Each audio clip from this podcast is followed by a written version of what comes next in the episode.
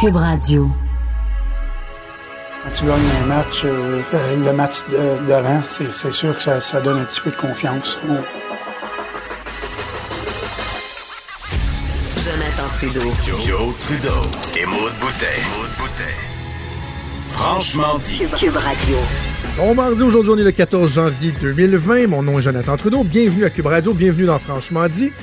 Très content de vous retrouver après cette petite absence d'une journée pour soigner un problème dedans. Très content de retrouver Maude Boutet. Salut Maude. Salut, c'était-tu le fun? Écoute, c'était tellement. c'était tellement On peut pas le fun. là. ça de même? OK. Non mais c'est parce que j'ai mis fin à attends juin là je vais calculer sur mes À de doigts comme ma fille de la souffrance. maternelle là. juin jusqu'en juillet à août septembre octobre novembre décembre six mois et demi de souffrance sur la même Christie dedans C'est gros, ça. Six mois et demi tout ça avait débuté lors d'un match amical de balle molle entre les, euh, la tribune de la presse de l'Assemblée nationale et euh, la CAC au mois d'août euh, au mois de juin pardon l'année passée où j'avais subi une blessure importante, c'est-à-dire que je marchais vers le mat, comme dirait Claude Julien, et j'avais une gomme dans la bouche, une gomme Excel. Pas une grosse bubble gum ou une chic de tabac, j'avais juste une gomme Excel dans la bouche, puis je marchais, je m'en allais au mat. Et euh, un moment donné, je fais Ah, je suis juste à la langue. Et j'avais la moitié de ma molaire, la dernière dent en haut dans le fond, j'avais la moitié de ma dent sur ma langue. Pardon? Elle avait décidé qu'elle fracassait. Et là, je peux pas, je, je peux te dire à quel point c'était à vif, là? Fait que déjà là, ce, ce- déjà ce soir-là, ça commençait très mal. J'avais rendu joué comme. le match? J'ai joué le match pareil. Et euh, j'ai pas été le plus éclopé de la gang parce qu'on avait quand même un collègue de Radio-Canada qui est parti en ambulance. Non, ben non. Qui s'était fait une blessure, une blessure épouvantable et un caméraman de Global TV qui s'était cassé le pouce. Ben voyons, euh, c'est bien violent. est allé à l'hôpital. Écoute, non, non, ça avait été une. été T'avais-tu des blessés dans la CAQ ou juste comme dans, dans la presse? Non, mais, hey, non, juste nous autres. Écoute, Ben Mathieu voyons. Dion de Radio-Canada parti en ambulance. Il a Ben glissé au troisième but, puis son, son pied a comme fracturé. Là.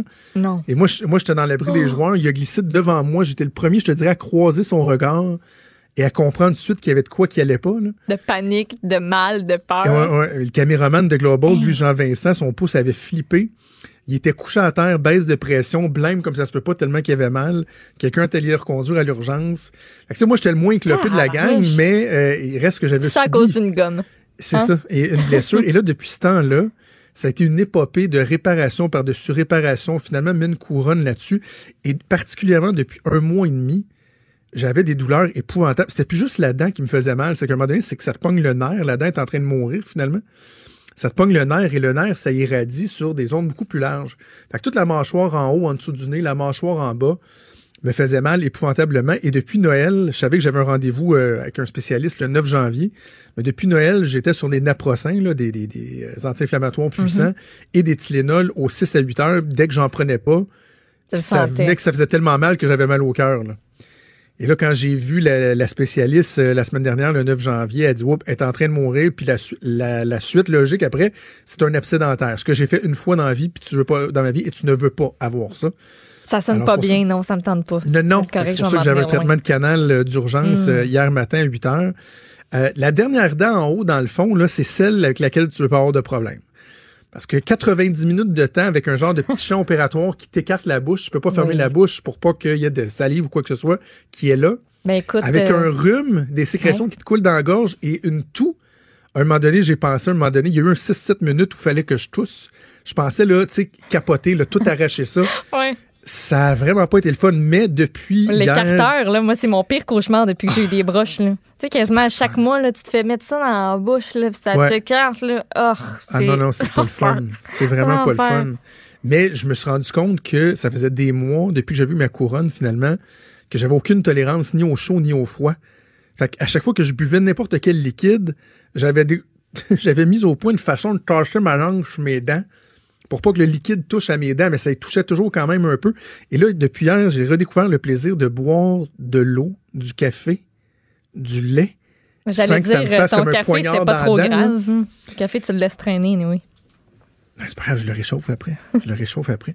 Fait que, bref, euh, non, non, je suis content. Mais euh, et si je vous raconte ça, pas juste pour euh, vous expliquer pourquoi j'étais pas là hier, mais quand j'ai des traitements comme ça chez, le dentiste, parce que depuis que je suis jeune, j'ai la mauvaise habitude d'avoir des complications dans la bouche. j'ai eu plusieurs opérations dans la bouche. Je suis vraiment pas chanceux avec mes dents, ma dentition, mes gencives, etc. Puis tu te rends compte à quel point il y a un problème avec la gestion de, des dents au Québec. C'est drôle à dire. Il y a des partis politiques qui proposent la gratuité des soins dentaires ou c'est pas normal que tous nos soins dans le système de santé soient gratuits, mais que des trucs que tu n'as pas le choix de faire, faire comme moi c'est arrivé, euh, ce soit pas couvert davantage. Ça, coupe, ça coûte la je- peau des fesses. Hey, Aller hey, chez je- le dentiste, euh, si t'as pas, si jamais là, t'as vraiment quelque chose qui se passe de pas correct, puis il faut que tu agisses maintenant, puis tu prennes des traitements, puis que t'avais pas pris ça, t'avais pas prévu ça dans ton budget, puis que t'es serré, là, ça, ça revient vite. Ben Maud, je, je, garde, je vais, je vais Bonne être euh, transparent et ouvert. là. Depuis le mois de juin, j'ai mis 6000 pièces sur une dent. Tabarnouche! Ben non. 6000 pièces 6 000? sur une dent? Et là, c'est quoi l'alternative à ça? Parce qu'évidemment, tu peux pas laisser les complications absédentaires et tout ça. Donc, la seule alternative à quelqu'un qui a pas de sous, le plus cheap, si on veut, c'est de t'affaire arracher.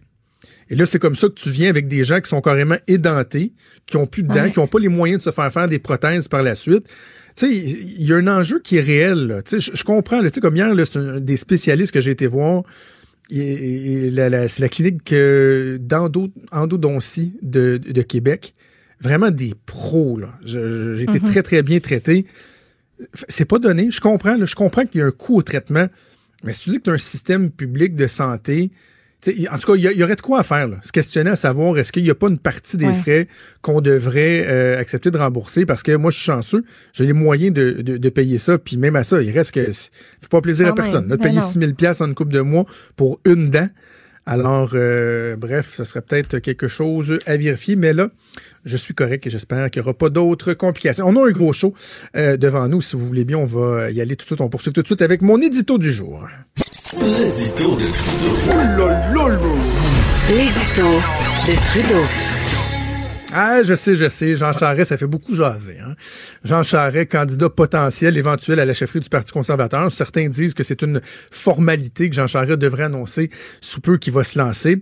Et là, il y a plein de questions qui sont soulevées hein, par rapport, euh, évidemment, on pense à l'enquête Machuré qui est encore en cours. Il y a des gens qui disent, ben, est-ce que ça le disqualifie pas automatiquement de devenir chef euh, du Parti conservateur? Premièrement, pour la précision, je pense que c'est important qu'on soit précis dans nos propos. Moi, j'ai eu l'occasion, comme d'autres personnes des médias, de parler avec euh, le président de la commission responsable de l'investiture, euh, donc de la course à la chefferie. C'est eux qui vont faire le, les vérifications auprès des candidats. La façon que ça va fonctionner, c'est pas compliqué. Vous voulez vous présenter à la chefferie du Parti conservateur, vous allez chercher un beau petit formulaire que vous allez remplir. On dit que c'est un formulaire pour mieux connaître les candidats, un formulaire dans lequel on va poser euh, plusieurs questions. Par exemple, avez-vous déjà fait faillite? Des trucs qui peuvent être potentiellement euh, problématiques. On veut le savoir, ils veulent pas avoir de surprise. Parmi les questions, on va demander si vous avez un casier criminel, si vous faites l'objet d'enquêtes policières. Là, évidemment, c'est là que certains disent Oh, ben, est-ce que Jean Charest pourrait être disqualifié? Parce que ce qui avait été véhiculé dans les médias, c'est qu'il y avait peut-être une clause qui euh, venait discréditer, si on veut, d'emblée des candidats qui faisaient, par exemple, l'objet d'une enquête policière. Or, l'heure juste, le- les faits sont que ça va être jugé au cas par cas. Donc, à ceux qui se demandent est-ce que Jean Charest pourra se présenter, ben la réponse, assurément, elle ne peut pas être non. Il ne se il pourra pas se présenter parce que ce sera du cas par cas. On imagine qu'il euh, en sera mention dans euh, le formulaire en question. Il va rencontrer les gens du, comité et c'est eux qui décideront s'ils donnent le feu vert à la candidature ou non. Donc, il se pose beaucoup de questions à savoir est-ce que Jean Charest euh, est la bonne personne? Est-ce qu'il devrait se présenter?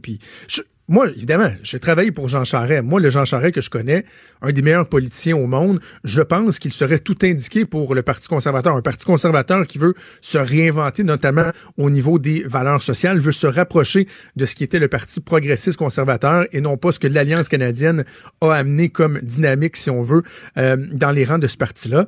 Et sachant qu'il y aura une élection euh, assez rapidement dans un contexte de gouvernement minoritaire, moi, je continue à croire que Jean Charest est une candidature, une candidature assurément intéressante. Là, il y en a qui disent, ouais, mais là, un instant, là, tu sais, Jean Charest, bon, il traîne ses casseroles et tout. Mais premièrement, il faudrait encore une fois, encore une fois, se rappeler que Jean Charest n'a pas été accusé de rien, n'a même pas, au dernier nouvelle, en tout cas, été rencontré par la police, un peu comme Nathalie Normando, qui n'a jamais été rencontrée par l'UPAC pour répondre à des questions.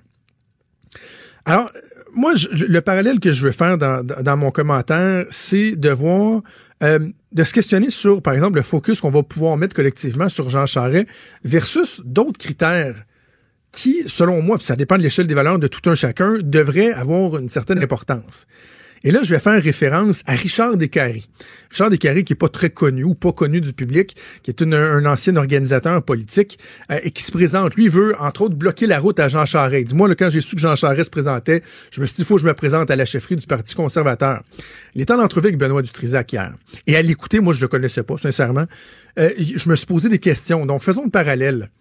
OK, qui est le plus qualifié entre Jean Charest, par exemple, et Richard Descaries? Bon, ben Jean Charest, oui, certains diront c'est un politicien de carrière, mais connaissance des enjeux internationaux, connaissance approfondie du Québec, sensibilité euh, aux réalités du Québec, à l'importance euh, de respecter les, euh, les champs d'action des provinces, etc., etc., ouvert sur bien des questions sociales. Donc, qui est le plus qualifié entre Jean Charest et Richard Descaries? Moi, ma réponse, elle est assez simple. Mais je vais aller plus loin. Au-delà de savoir qui est le plus qualifié, posez-vous la question, qui est le plus dangereux? Qui représente le plus un risque pour le Parti conservateur du Canada? Est-ce que c'est Jean Charest ou c'est Richard Descaries? Est-ce que c'est Jean Charest qui, dit-on, bon, fait l'objet d'une enquête policière? On verra. On verra ce qui sera passé. Moi, je fais toujours confiance au processus, mais jusqu'à preuve du contraire, il n'y a toujours eu aucune accusation de déposer contre Jean Charest. Donc, qui est le plus dangereux pour la fédération, pour le système politique canadien? Est-ce que c'est Jean Charest à la tête du Parti conservateur, éventuellement à la tête du pays? Ou est-ce que c'est Richard Descaries? Richard Descaries qui considère que l'avortement n'est pas un soin de santé. Hier, avec Benoît, il a dit un soin doit être qualifié comme un soin de santé avant d'être financé. Un avortement, je vous l'annonce, n'est pas un soin de santé. Donc lui, il voudrait retirer le financement du fédéral qui pourrait être lié à des soins euh, et, et à l'avortement. C'est assez reculé par le tonnerre, ça? Richard Descaries sur les mariages gays dit ben vous savez euh, moi je n'interdirai pas le mariage mais ce que je vais faire c'est que je vais changer la législation pour faire en sorte que le mariage soit un terme exclusif au mariage religieux et que les autres unions soient reconnues comme des unions civiles. C'est assez rétrograde ça? Alors posez-moi la question pour le fun. Qui est le plus dangereux? Qui représente le plus un risque pour le Parti conservateur du Canada? Est-ce que c'est Jean Charest, certains soupçons que certains ont, des enquêtes policières, des petits nuages, puis oui, un passé que certains diront n'est pas parfait? Ou est-ce que c'est Richard Descaries qui veut nous ramener 50 ans en arrière sur des, questions comme celle de l'avortement ou comme celle du mariage gay? Sincèrement, moi, je pense que poser la question, c'est pas mal y répondre. Des débats, des commentaires, des opinions.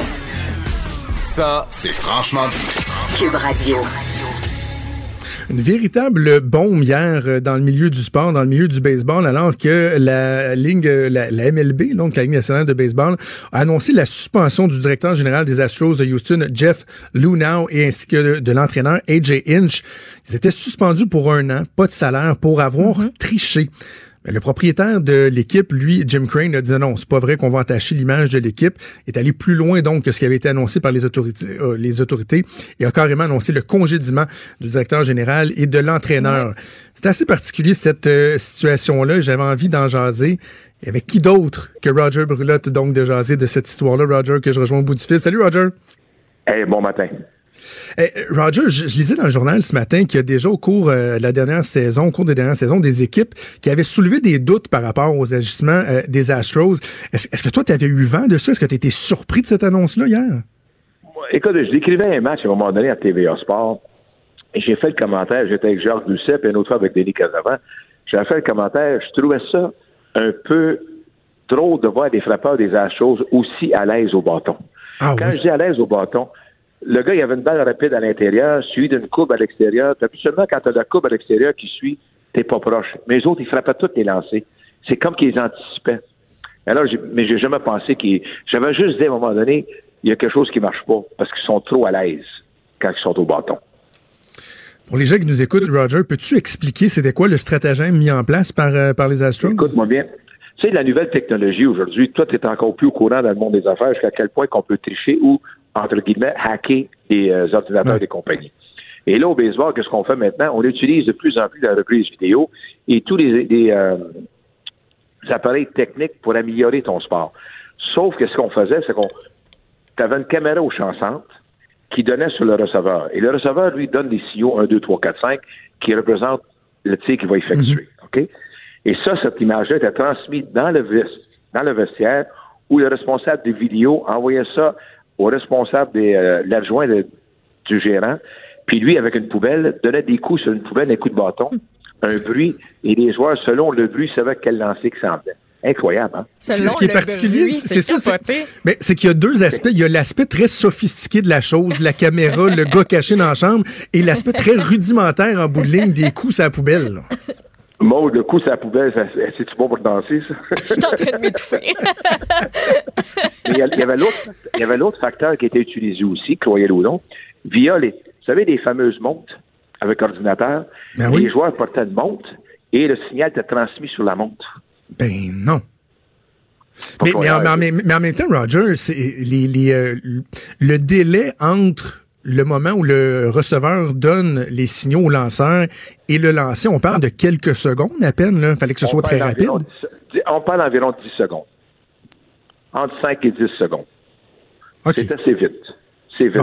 Il y avait aussi, un, à un moment donné, il y avait une télévision à côté du euh, de l'entraîneur adjoint, puis il regardait la télévision, puis on lui donnait qu'est-ce qui se passait. Ah, écoute bien, les messages textes, tout était là. C'était et pour prouver encore plus fort, tu sais, les statistiques d'aujourd'hui ne mentent pas. Ils ont regardé le rendement de l'équipe à domicile et le rendement de ce qu'ils jouaient à l'extérieur. La différence était trop énorme. Ah, à domicile, il était trop dominant à domicile. Et c'est pour ça que je crois que c'est pas la seule équipe. Parce que les frappeurs, maintenant, sont trop à l'aise contre les lancers. Il faut qu'il y ait une communication. Là, on, vient, là, on avait les Red Sox qui étaient dans ça. Là, on vient d'avoir les Astros. Soyez pas surpris que d'autres équipes aussi vont être pénalisées. Soyez pas surpris. C'est parce que quand, juste pour expliquer un peu, quand c'est arrivé en 2017, les Red Sox l'ont fait la première fois. Le 15 septembre, lorsque le baseball majeur est au courant, ils ont avisé toutes les équipes que s'ils faisaient cette euh, stratégie-là, s'ils l'utilisaient, il n'y pas des sanctions sévères. Les Astros n'ont pas écouté. Ils sont allés jusqu'en 2018. Et ce qui est de valeur dans tout ça, en 2017, les Astros ont triché et ont gagné la Série mondiale. En 2018, l'adjoint ou l'entraîneur à des Astros devient l'entraîneur des Red Sox puis gagne la Série mondiale. Comment ça va des doutes, hein? Ah, c'est certain. Aïe, aïe, Est-ce que, est-ce que tu penses qu'il pourrait y avoir des, euh, la fameuse notion de, d'astérix dans le livre, dans le livre des records, le livre de l'histoire, comme, euh, c'est quoi, c'est Barry Bonds, je pense, qui, qui, qui a un astérix? On a, fait, on a, fait, un astérix à un moment donné lorsque Roger Maris avait battu la, le coup de circuit de Babe Ruth. 61 coups de on a mis un astérix, on l'a enlevé. C'est parce que quand les gens me demandent est-ce que tu peux enlever ça, je regarde tous les joueurs qui ont triché avec la drogue, tout ça. On n'a jamais enlevé leurs statistiques. On ne l'a jamais enlevé. Et dans tout ça, je pense pas que tu peux le faire parce que tu peux juste prouver que c'est les dirigeants qui ont été accusés et non pas les joueurs. Si les joueurs avaient été accusés à compter de ce moment-là, oui. Mais, mm. mais pour y en même temps, les joueurs, les joueurs étaient partie prenante quand même. Je veux dire, ils recevaient les signaux, ils savaient qu'il y avait de la tricherie et n'ont pas été partie prenante. Ils ont été la partie. mais avec l'entente qu'ils ont faite, l'association des joueurs, les joueurs étaient prêts à témoigner, mais à la condition qu'il n'y aurait aucune pénalité contre eux autres. C'est ce qui est arrivé. Ah, voilà le deal. Est-ce que, pour bien comprendre, Roger, la notion de tenter de d'observer les signaux, que ce soit l'entraîneur au troisième but ou du receveur, est-ce que c'est carrément illégal ou c'est le fait d'utiliser des technologies pour y arriver qui n'est pas légal? La technologie n'était pas légale. Parce que le mot, il y a deux choses dans le baseball qui vont te suspendre la vie. Parier sur les matchs et mettre en doute l'intégrité du baseball. OK. OK? C'est ça qui est la différence. Pete Rose, lui, a parié sur les matchs, banni à vie. Quand tu mets en doute l'intégrité du baseball, tu vas être suspendu sévèrement. Et c'est ça qui est arrivé. C'est parce que souvent, vous allez voir un, lanceur qui va lancer, le frappeur va essayer de tester ses tirs, euh, mais non pas en utilisant la technologie euh, qu'on connaît aujourd'hui. Ça, c'est accepté. Mais la technologie qu'on a utilisée pour faire ça, c'est avancé. Là. Mais quand on est arrivé à ça, ça fait, longtemps, c'est pas d'aujourd'hui. Si on eu ça en 2017, ça veut dire qu'en 2016, ça existait aussi. Là. Qu'on n'a pas confondre.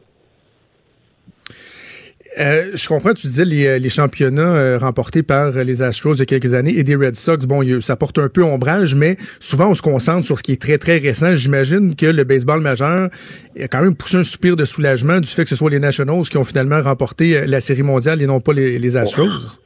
je pense que ça avait été les Astros le baseball majeur est obligé de enlever les deux séries mondiales, je pense. Ah oui. Je pense. Il n'y aurait pas eu le choix. Mais le fait que c'est pas ça qui est arrivé, parce que dans tout ça, faut pas oublier, le, les gens disent les Astros vont actionner. Le propriétaire, M. Crane, a dit j'ai collaboré à cette enquête-là, je suis d'accord à l'enquête et je mets mes deux entraîneurs, mon entraîneur dehors ainsi que directeur gérant, pas juste suspendu. Là, le gars qui est impliqué dans tout ça, il s'appelle Alex Cora, qui était l'adjoint aux Astros de Houston. Ça semble compliqué un peu, je m'excuse, mais il était l'adjoint au directeur du, excusez, du gérant des Astros. Là, il est rendu gérant des, des Red Sox. Son nom est sorti 12 fois dans l'enquête. Là, on attend. Là, là, présentement, on négocie avec les Red Sox. de quelle façon qu'on va le pénaliser? Qu'est-ce que vous voulez faire? C'est ça qu'on va hmm. faire. C'est lui, et lui, d'après moi, il ne sera pas gérant cette année, d'après moi. Et quelle pénalité tu vas donner aux Red Sox? Est-ce que les Red, Sox ont fait en 2017? Est-ce qu'ils l'ont fait en 2018 aussi? C'est ça qui va sont en train de s'asseoir pour négocier. sont en train de négocier avec les Red Sox quelle pénalité qu'on va vous donner, d'après moi. On va suivre ça au cours des prochaines semaines, prochains mois. avant de, de, quitter, Roger, je profite de ta présence pour euh, te poser une question sur la santé du, euh, du baseball euh, amateur, du baseball mineur au Québec. Moi, ayant, joué, j'ai joué jusqu'au junior au baseball. Je sais que tu as beaucoup mhm. été impliqué par le passé auprès de, de Baseball Québec et tout ça. comment, se, comment se porte le baseball en ce moment, plusieurs années après le, le, départ des expos? Surtout avec la possibilité du retour du baseball à, à Montréal, le baseball a augmenté beaucoup en nombre. Et tu vois, la qualité des joueurs, sais, à l'époque que tu jouais, on pensait qu'on était bon, sont meilleurs aujourd'hui. Tu vois que les élites d'aujourd'hui, c'est des jeunes sont plus grands, sont plus forts, sont plus rapides. Alors, l'état de baseball va très bien. Et ce qui est encourageant, c'est la participation des filles. Et pourquoi je dis la participation des filles? C'est que le soccer, sa force, c'est des filles qui jouent au soccer. Et tout à l'heure, ces jeunes joueuses de baseball-là, ils vont donner une mère de famille. Qu'après, leurs enfants vont jouer, vont jouer au baseball. Et c'est par là que ça va passer, par le baseball féminin, pas par c'est là l'importance. Et la participation féminine est très, très, très forte au Québec. Ah ben tant mieux, tant mieux. Moi, mon, garçon a commencé à jouer au baseball il y a deux ans, puis on voit qu'il euh, y a un certain engouement. Le soccer était très fort dans, les dernières années, euh, mais le baseball qui semble revenir en force. Et je veux absolument partager un, souvenir avec toi euh, avant qu'on se laisse, parce que un de mes plus beaux souvenirs de baseball, tu étais directement impliqué. Souviens-toi de l'époque de la caravane des expos, où les joueurs des expos allaient voir des joueurs du, baseball mineur, puis faisaient des espèces de cliniques, des ateliers. Et moi, à l'époque, cette année, j'étais rendu midget ou, ou junior, mais je pense que j'étais midget. Et nous autres, les plus vieux, on venait donner un coup de main aux joueurs des expos, faire de la traduction, les aider dans les ateliers. Et ça se passait à l'école le curé Antoine Labelle euh, à Laval. Et il y avait, entre autres, Wilton Guerrero qui était là. Et il y avait Steve Klein. Le releveur gaucher Steve Klein. À un moment donné. Oui, de Rosemère. De Rosemère. Et, euh, Exact. Et je faisais de la, de la, traduction dans un atelier avec lui. Puis là, il avait remarqué que j'étais gaucher. Puis il m'avait demandé quelle position j'étais. Puis j'avais dit, ben, je suis lanceur gaucher. Et là, il avait dit, oh oui, lanceur gaucher, ben, il dit, show me what you got. Et là, il avait pris de mes coéquipiers, on avait été dans le fond du gymnase, puis il m'avait fait faire une vingtaine de lancers, puis il m'avait donné des trucs. Fait que j'ai commis une séance privée avec Steve ah. Klein pour améliorer mes lancers. Un souvenir gravé à, ma mémoire à tout jamais. Puis je me souviens que tu étais là euh, dans ces événements-là pour, euh, pour euh, encourager les, les, joueurs. C'était des belles initiatives, ça. Hein? Ben, écoute bien, la caravane des, des expos, d'ailleurs, les équipes ont suivi ça un peu partout. Maintenant, Toronto fait ça à travers le Canada. Et les jeunes, c'est quand on rencontre des jeunes, tu l'as vécu, toi, là, on s'en va dans les écoles. C'est la meilleure façon de vendre ton sport. Dans les ben écoles, ils t'expliquent et tu rencontres des vedettes. Tu l'as vécu l'expérience. Je pense que c'est le fun. Je pense que c'était le fun. Absolument. Ben Roger, c'est un plaisir de te parler. Évidemment, euh, lorsque la saison reprend, on va t'écouter à TVA Sport euh, comme analyste euh, des matchs de baseball. Tu rends ça encore plus intéressant que la game. C'est toujours un plaisir de t'entendre. Je, vais vous faire juste deux secondes une anecdote. Je suis présentement au lancement de la nouvelle euh, caravane de M. Euh, Lavoie, le défi Pierre Lavoie. Oui. Et j'ai rencontré M. Saint-Jacques, l'astronaute. Savez-vous qu'est-ce qu'il me dit en me disant bonjour? Bonsoir, elle est partie. J'ai lui dit non, c'est pas vrai. Toi, t'étais parti, pas moi. Et t'es de retour. Roger Brulotte, merci beaucoup d'avoir pris le temps. Au plaisir. Salut. Vous écoutez Franchement dit avec Jonathan Trudeau et Maude Boutet. Je sais pas si Maud, comme moi, t'as eu un espèce de sentiment de, de révolte en lisant euh, la presse plus ce matin, alors qu'on apprend qu'à Saint-Jean-sur-Richelieu, il y a euh, un quartier, je pense c'est plus de 300 demeures, euh, qui ont une vieille clause encore, là, lorsque vous allez chez le notaire, c'est dans les, les, documents officiels, une vieille clause qui date d'une soixantaine d'années, où un pomiculteur, Alphonse Wagner, lorsque lui avait divisé, si on veut, sa terre agricole pour vendre ça, pour faire des lots, puis bon, qu'il y ait des maisons qui soient construites, ils avaient fait, ils avaient fait inscrire euh, une disposition qui disait qu'il était interdit de louer ou de disposer du terrain en faveur de personnes de race juive. Ça nous semble d'un racisme sans mots et de savoir que cette clause-là existe encore aujourd'hui, il y a quelque chose d'absolument choquant. Évidemment, on s'imagine aussi que pour la, la, communauté juive, euh, c'est choquant, préoccupant, révoltant. On va en discuter d'ailleurs avec le conseiller juridique national de l'organisme Brit Canada, Steven Slimovic, que je rejoins au bout du fil. Monsieur Slimovic, bonjour. Bonjour. Euh, premièrement, étiez-vous au courant de, ça? Avez-vous été surpris en lisant la presse plus ou c'est un phénomène auquel vous aviez, vous aviez déjà été sensibilisé? Ben, c'est un phénomène qu'on a déjà entendu parler. Euh, il y a certainement des centaines, dirais-je même des milliers de lots euh, en Amérique du Nord qui sont grévés de ces types de servitudes. Mais c'est incroyable. C'est incroyable parce que euh, moi, cette notion-là, parce que bon, on, comprend que moi, moi j'approche la quarantaine, euh, Monsieur Slimovic, puis on comprend que bon, il y a quelques décennies, il y avait des valeurs, des mœurs qui étaient différentes euh, au Québec, mais de savoir que légalement, au sens de la loi, on acceptait une, telle discrimination basée sur des croyances religieuses, sur la race, il y a quelque chose qui, qui, qui est difficile même à, à croire, on dirait, lorsqu'on voit ça. Ben, il faut comprendre la façon que le tout se déroule. Quelqu'un qui vend son propriété, euh, il peut écrire ce qu'il veut dans l'acte de, vente et là, euh, le document va être enregistré. À savoir, est-ce que le clause est opposable? Est-ce que il pourra éventuellement aller devant un juge? Euh, ben, c'est là où toute la question se pose. C'est certain que jamais de la vie, il y aura un juge canadien qui va donner du poids à ce type de, euh, clause. Ben, donc, on comprend que dans, l'applicabilité de la chose, probablement que euh, ça pourrait pas prendre effet, mais il reste que pour euh, la communauté juive, avec toutes les, les, les, séquelles que vous avez de par votre histoire, de par les épreuves que vous avez affrontées au cours de votre histoire, juste l'existence de clauses comme celle-là, il doit y avoir quelque chose de, dérangeant. Est-ce que vous vous questionnez pas à savoir, est-ce qu'on ne devrait pas tenter de faire le ménage, de, retirer carrément ces clauses-là, de les rendre invalides, de le confirmer qu'ils sont invalides? Ben moi, je vous dirais, euh, ce, qui est encore plus problématique que tout ça, c'est le fait que l'auteur de, ces, de cette clause a été a fait l'objet d'une certaine notoriété dans le dans la ville de Saint-Jean. Euh, on lui a on a nommé un rue après lui, on a nommé un parc municipal euh, dans son dans son nom, ce qui nous laisse certainement croire que c'est une bonne personne. C'est ça qui nous choque. Parce que, et, je sais qu'il y a des gens qui vont dire, ouais, mais tu sais, faut faire attention avec le, le, révisionnisme. Il y a des gens qui disent, en même temps, on peut pas euh, effacer euh, le passé lorsqu'on parle de, je sais moi, des grands généraux, des politiciens de, de, il y a 100 ans, 200 ans, voire 300, 400 ans. Mais là, on parle de quelque chose qui est quand même dans le temps, qui, qui est relativement euh, contemporain. Là. 60 ans, ça fait pas 200 ans. On parle pas d'un des grands bâtisseurs québécois qui vivaient avec des, des normes, des, des schèmes de valeurs qui étaient courants dans, dans ce temps-là serait pertinent de se questionner sur justement la pertinence d'avoir, par exemple, une, une, rue au nom de cette personne-là. Vous, vous aimeriez ça qu'on se pose la question, puis peut-être qu'on puisse réviser ça? Absolument. Et d'ailleurs, c'est une question qui est identique à celui de euh, l'abbé euh, Lionel Groux. On a à plusieurs reprises demandé au gouvernement québécois d'enlever le nom du station de métro Lionel Groux parce que l'histoire nous a démontré que c'est une personne qui euh, qui était pas mal raciste envers les euh, la communauté juive. Alors euh, quand on honore ces types de personnes, ben, c'est complètement inacceptable.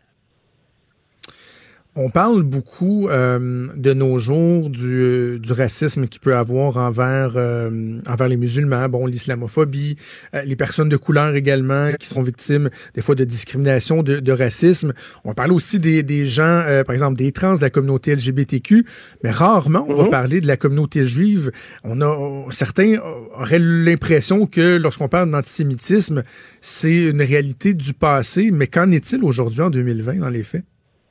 Je peux vous dire qu'au sein de Benébrit, on fait un recensement des actes antisémites depuis 1983 et on voit une augmentation à chaque année. On est rendu au Canada au-delà de 2000 incidents d'actes antisémites. Et j'ai pas besoin de, j'ai pas besoin de, de chercher trop trop dans l'histoire.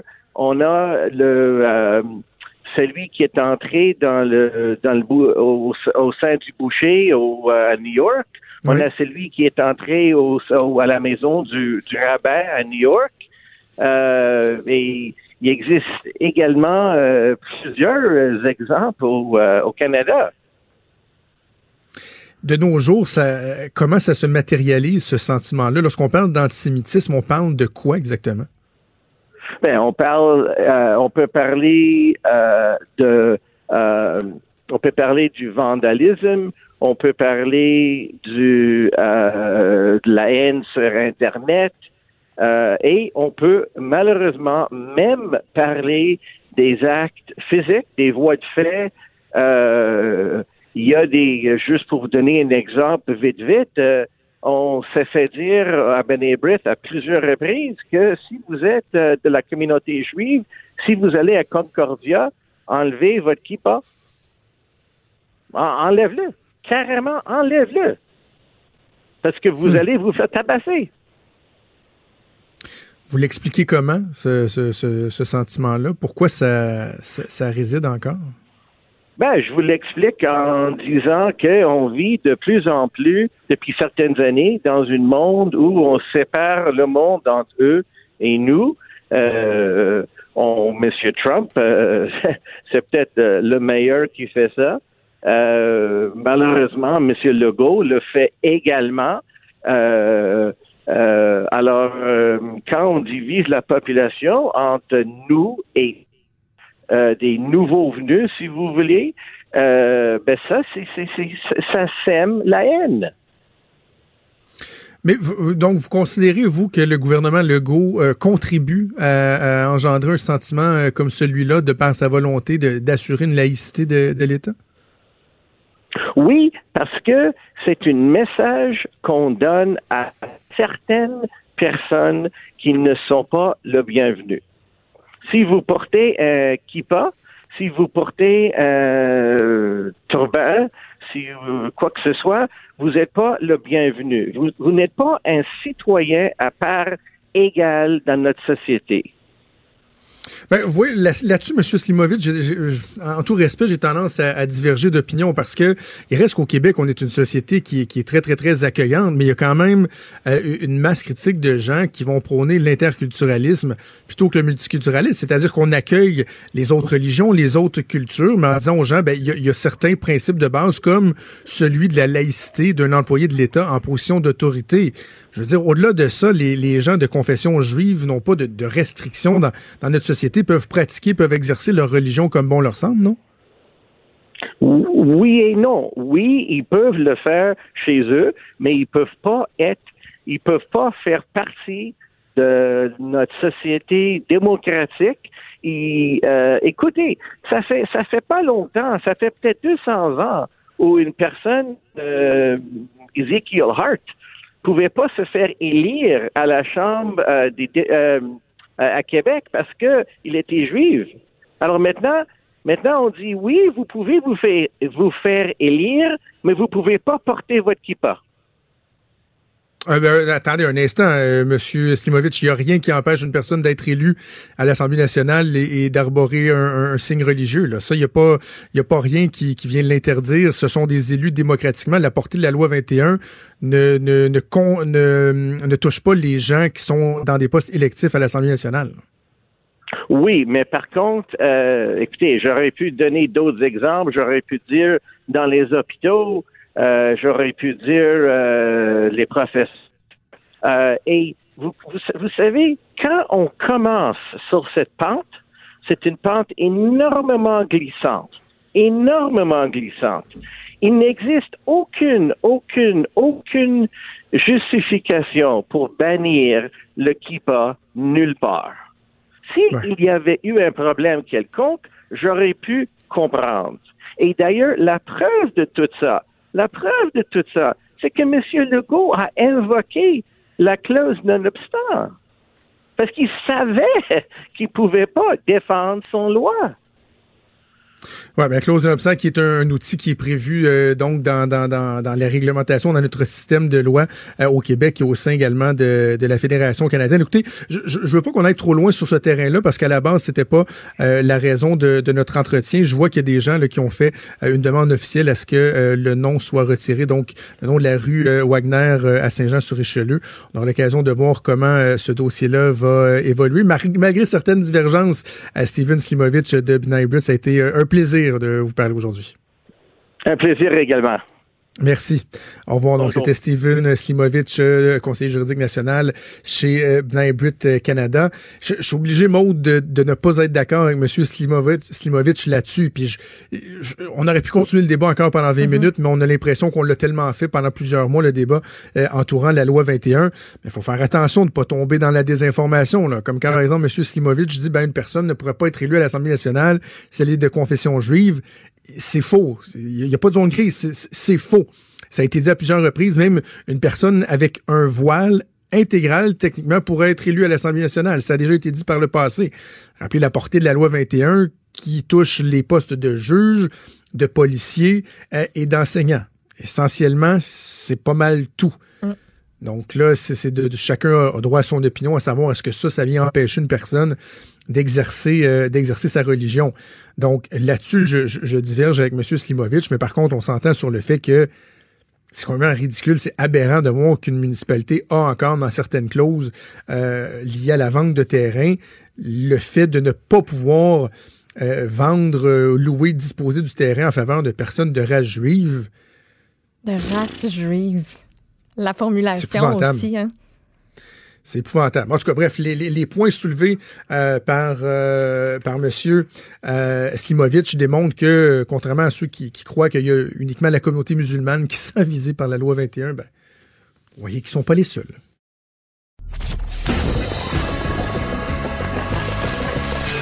Franchement dit. Appelez ou textez au 187 Cube Radio. 1877 827 2346. On va parler de politique américaine avec Luc La Liberté qui est en studio avec moi. Salut Luc. Bonjour Jonathan. Ah, avant qu'on parle du processus de destitution et aussi des démocrates, on avait promis aux auditeurs qu'on irait faire un tour du côté des démocrates. Je veux t'entendre sur un aspect par rapport à bon toute la crise avec l'Iran, l'avion qui a été abattu. Hier, j'ai trouvé que le premier ministre canadien a quand même été assez loin euh, dans ses mm. propos, dans ses affirmations, en disant que n'eût été des tensions entre l'Iran et les États-Unis, euh, ces gens-là seraient chez eux auprès de leur famille et seraient encore en vie, laissant entendre que, dans le fond, si ça n'avait pas été de l'attaque euh, perpétrée par les États-Unis, ben, on n'aurait pas vécu cette escalade-là. Est-ce que ça peut être mal reçu par les États-Unis, une telle affirmation du, premier ministre canadien? Ouais, assurément, de la part du président américain, il va être chatouilleux sur la question. M. Trudeau n'est pas allé jusqu'à... En même temps, faut, faut le voir de, notre côté de la frontière. On a reproché à M. Trudeau parfois une certaine mollesse ou de pas être en mesure de hausser le ton, d'être ferme. Euh, là, on parle quand même d'un grand nombre de décès puis d'un incident qui pouvait euh, être évité. Euh, mais assurément, du côté de la Maison-Blanche, ce genre de commentaire-là, M. Trump, il est particulièrement sensible, surtout que dans sa tête puis dans sa politique, politique, bien entendu. Euh, L'Iran est responsable de ça sur toute la ligne. M. Trump a toujours dit, moi, je veux rapatrier les soldats chez nous. Grosso modo, si on est intervenu contre Soleimani, puis là, on peut jaser euh, Ouais. des, des motifs invoqués pendant longtemps, euh, mais il a dit, euh, on craignait une attaque imminente. Donc, on a réagi vraiment parce qu'on était sur le point d'être attaqué. Euh, mais cette tension-là, cette escalade-là, M. Trump, il l'a encouragé. Et ça devient très difficile pour M. Trudeau de dire, euh, de ne pas dire c'est de la faute des Américains, mais l'escalade entre les deux pays, effectivement, est responsable de la situation puis du décès. Mais c'est de- quand même temps. d'un grand nombre de personnes et Canadiens. tu sais que je, je suis capable d'être très critique envers le président américain. Puis même dans ce cas, dans ce cas-ci, Oui. euh, dans l'opération du contre le général Soleimani, j'étais très critique, mais de là à imputer la, la, la plus grande part des responsabilités de ce qui s'en est suivi aux Américains, je me dis, écoute, c'est Ben, toujours pas eux qui gèrent Ben, C'est-à-dire que je pense pas que le premier ministre est allé jusque-là. Non, mais non, mais il y a des gens qui, qui, Oui, qui vont oui, jusque-là. Puis je trouve Oui. qu'à un moment donné, parce qu'après ça, on peut remonter à ce que l'Iran avait fait avant. On va, on va reculer des décennies en Ah, écoute, on peut, on peut retourner au régime du Shah d'Iran Ben, pour, c'est euh, pour trouver l'origine de ça. Non, écoute, le, le- puis jusqu'à preuve du contraire, la version de la Maison Blanche, c'est, puis en plus, on leur a déjà reproché de pas écouter les, les- les services de renseignement. Ce qu'on nous a dit, peu importe à quel point on est en mesure de vérifier, c'est selon les renseignements de première main, nous allions être attaqués. Ce qu'on peut reprocher aux États-Unis de ne pas bouger à compter de ce moment-là. Euh, Est-ce que le général Soleimani a déjà euh, pensé et mené des opérations qui ont fait mourir des dizaines de milliers de personnes? Oui.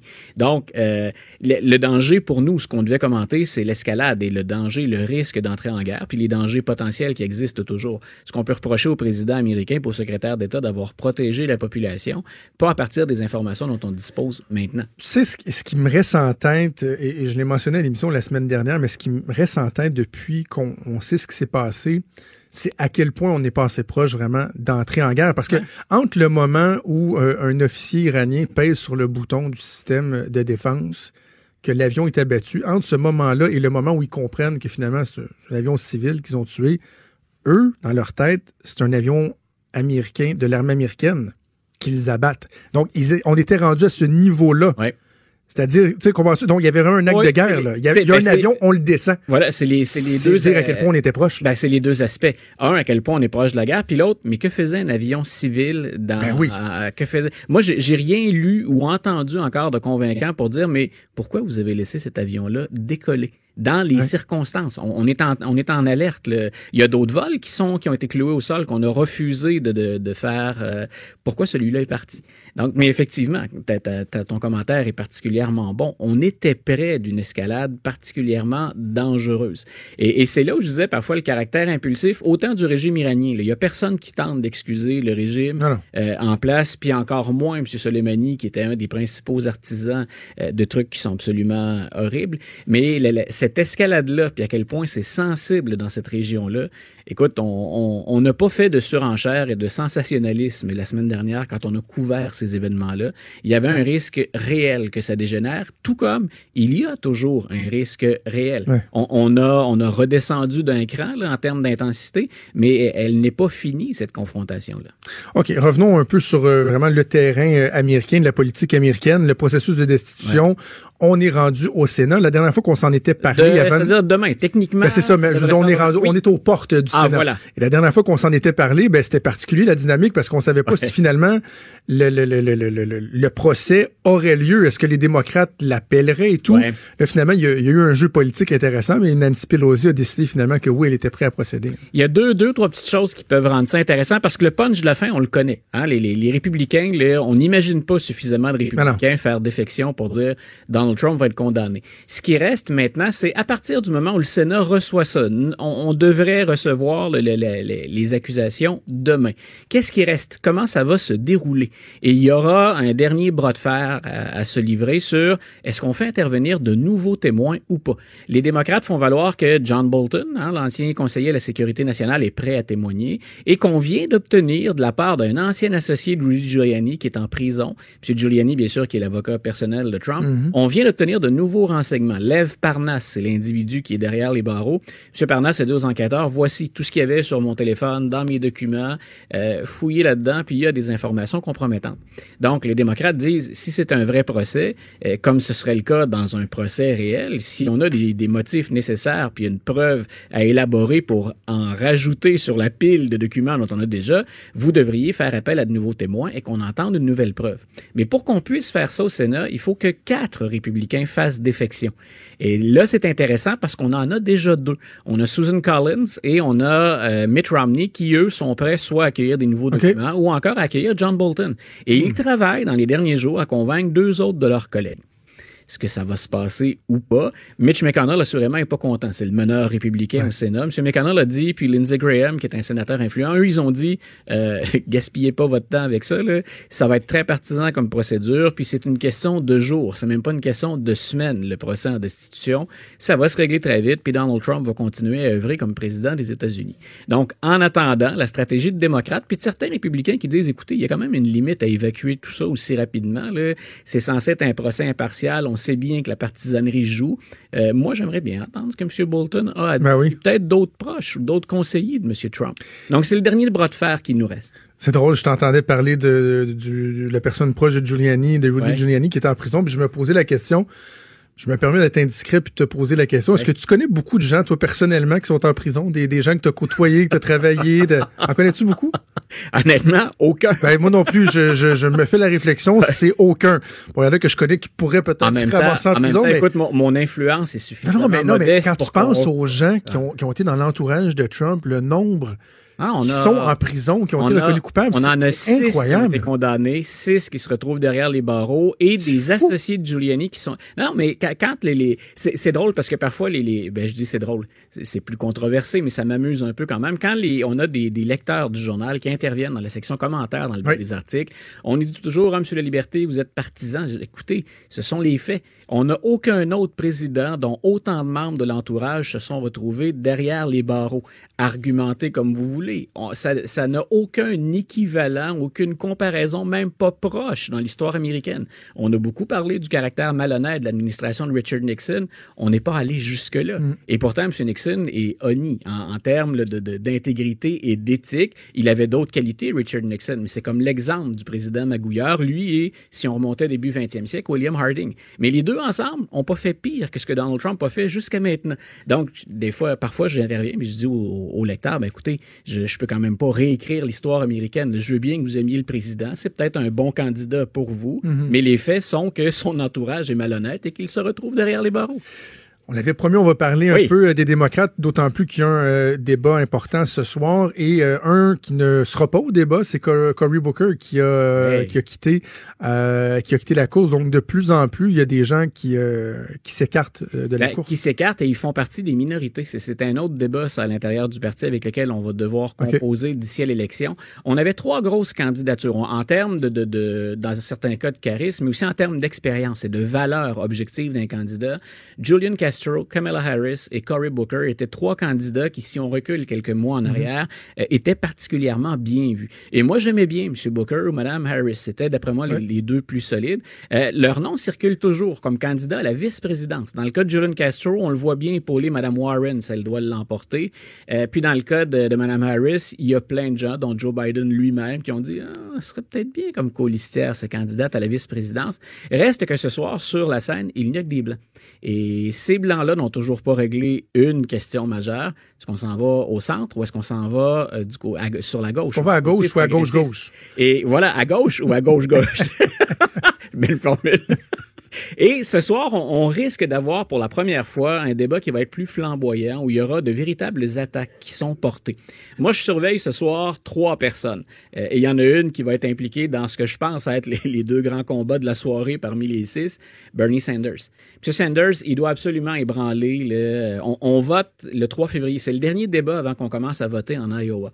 Et M. Biden est encore... euh, c'est pas vrai qu'en Iowa, il est très en avance. Il est plutôt au coude à coude avec trois autres candidats, mais il est seul en tête au plan national. M. Sanders, qui progresse très bien, qui encore une fois, comme en 2016, fait une belle course, il doit absolument ébranler le meneur. Donc, normalement, il devrait porter des coups, euh, puis des coups assez, assez importants. Mais de l'autre côté, pour la première fois depuis le début de, de, de, de ce processus vers l'investiture, Bernie Sanders et Elizabeth Warren ont échangé des coups. Euh, il y avait comme un pacte de non-agression entre ces deux candidats-là. Jamais dans les débats on ne les a vus s'attaquer, même que à plusieurs reprises, ils sont venus au secours un de l'autre face à des critiques des autres candidats plus centristes. Et là, euh, M. Sanders a reproché à Mme Warren parce qu'il il voit bien que c'est la, la, seule qui lui fait de l'ombre sur la gauche. M. Sanders a dit à Mme Warren, vous êtes la candidate de l'élite. Alors bien sûr, euh, Bernie serait le seul près de la population, près des intérêts des gens sur le terrain, à les écouter et à les considérer. Mme Warren a répondu, puis là on est sur une autre pente glissante. Si j'ai abordé la question raciale tout à l'heure, ben là c'est la question du sexisme qui s'invite dans la campagne. Elle a dit, écoutez, moi j'ai eu l'occasion de discuter avec Bernie en 2018. On parlait stratégie, on parlait qui serait candidat, candidate, et lui m'a dit que jamais une femme ne pourrait l'emporter. Donc, euh, alors le, le, coup est très dur et c'est non seulement ce sont les premiers coups portés, mais je les trouve très... Ben oui. Une confrontation qui est brutale entre les deux. Puis on voit bien que M. Sanders essaie de se démarquer. Donc, c'est certain ce soir, je me rappelle plus qui modère le débat, là, mais c'est certain qu'on va interroger Sanders et Warren sur cet affrontement-là. Et attendez-vous à ce que Sanders attaque euh, Joe Biden, qui tranquillement si on considère pas un gars comme Michael Bloomberg qui continue à faire une belle une belle campagne mais un peu sur sur les lignes de côté, euh, Biden semble se diriger vers une victoire selon les sondages. Donc on verra, il y a les gens bien sûr qui sont sur la scène ce soir, j'en ai parlé un petit peu. Mm-hmm. Continue à surveiller Michael Bloomberg à côté, il fait sa campagne à lui euh, mais à coût de millions. On va suivre ça. c'est fun parce qu'on se reparle jeudi. Donc, le, le, débat aura respiré un peu. On va respirer pendant 24 heures. Puis on pourra. Verra quel euh, candidat respire Voilà, encore. voilà. c'est ça, lequel vivote. Luc, merci. On se reparle jeudi. Un grand plaisir. Bonne journée. Franchement dit. Jonathan Trudeau. Et Maude Boutet. Appelez ou textez au 187 Cube Radio. 1877 827 2346. Cube Radio. Cube Radio. Bon, on va faire quelques nouvelles euh, mm-hmm. ensemble. Euh, on a mentionné tantôt Justin Trudeau et ses propos sur euh, les tensions avec l'Iran. Il y a quand même quelques nouveaux développements dans toute cette histoire-là. Peut-être commencer tout d'abord par des arrestations qui ont eu lieu en Iran.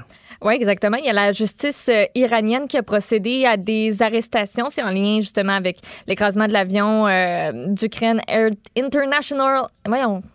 Ukraine International Airlines. Je suis comme toute mêlée dans mon français, dans mon anglais, dans mon désir de rendre ça beau que ça finit ces lettres. Là. Euh, donc, 176 euh, personnes qui euh, sont décédées là-dessus, 57 Canadiens. L'avion qui a été abattu quelques minutes après son décollage. Et du côté de l'Iran, on dit que des enquêtes approfondies ont été menées et que certaines personnes ont été arrêtées. On ne sait pas combien de personnes ont été arrêtées encore. On ne sait pas qui sont ces personnes. Euh, le président iranien qui a prononcé un discours télévisé aujourd'hui, il dit que c'est très important que quiconque a été fautif là-dedans ou négligent à tout niveau soit poursuivi en justice et que tous ceux qui devraient être punis seront punis. Ouais, J'ai hâte de voir la, portée de ça parce que c'est facile de juste prendre le petit officier qui lui-même aurait pesé sur le bouton. Il y a une chaîne de commandes, il y a des principes d'imputabilité, puis jusqu'à quel point le gouvernement iranien ne voudra pas aller trop, trop loin dans les sanctions, etc. Il va vouloir faire ça hmm. seul aussi. Ça ne veut pas dire que l'enquête qui a été menée par l'Iran, c'est nécessairement celle qui aurait eu les mêmes conclusions par la communauté internationale. En tout cas, ça va être à voir. C'est drôle, hein, j'ai un peu de difficulté avec toute la notion de, de réponse exigée dans, dans ce dossier-là. Puis je m'explique. Évidemment, je comprends qu'on a besoin d'avoir des réponses, de comprendre la séquence des événements, mais la plus grosse réponse qui devait être fournie, c'est à savoir qu'est-ce qui s'est passé? ce qui s'est passé, on le sait, le gouvernement iranien, l'armée a avoué que c'est eux qui, qui, qui, ont euh, descendu cet mm-hmm. avion-là. À mon sens, c'est pas mal la plus grosse réponse qui devait être fournie entre autres aux autorités canadiennes, aux autorités des autres pays impliqués, particulièrement aux familles, les familles qui veulent avoir des réponses. Après ça, lorsqu'on parle de comment exactement l'ordre a été donné, j'ai envie de... À mon ben, c'est de savoir c'était quoi l'intention, tu sais. Ben, c'est ça. À moins qu'on, que quelqu'un pense que l'intention était d'abattre un avion civil, moi, je ne suis pas capable d'adhérer ou même d'envisager cette thèse-là. une personne qui était seule devant le piton puis a dit, mon Dieu, ils m'ont dit de tirer s'il approchait quelque chose dans ce coin-là. Ou c'est vraiment, ils se sont tous mis en gang puis se sont dit, ben il y a un avion qui décolle à, à telle heure, va passer à, par tel endroit.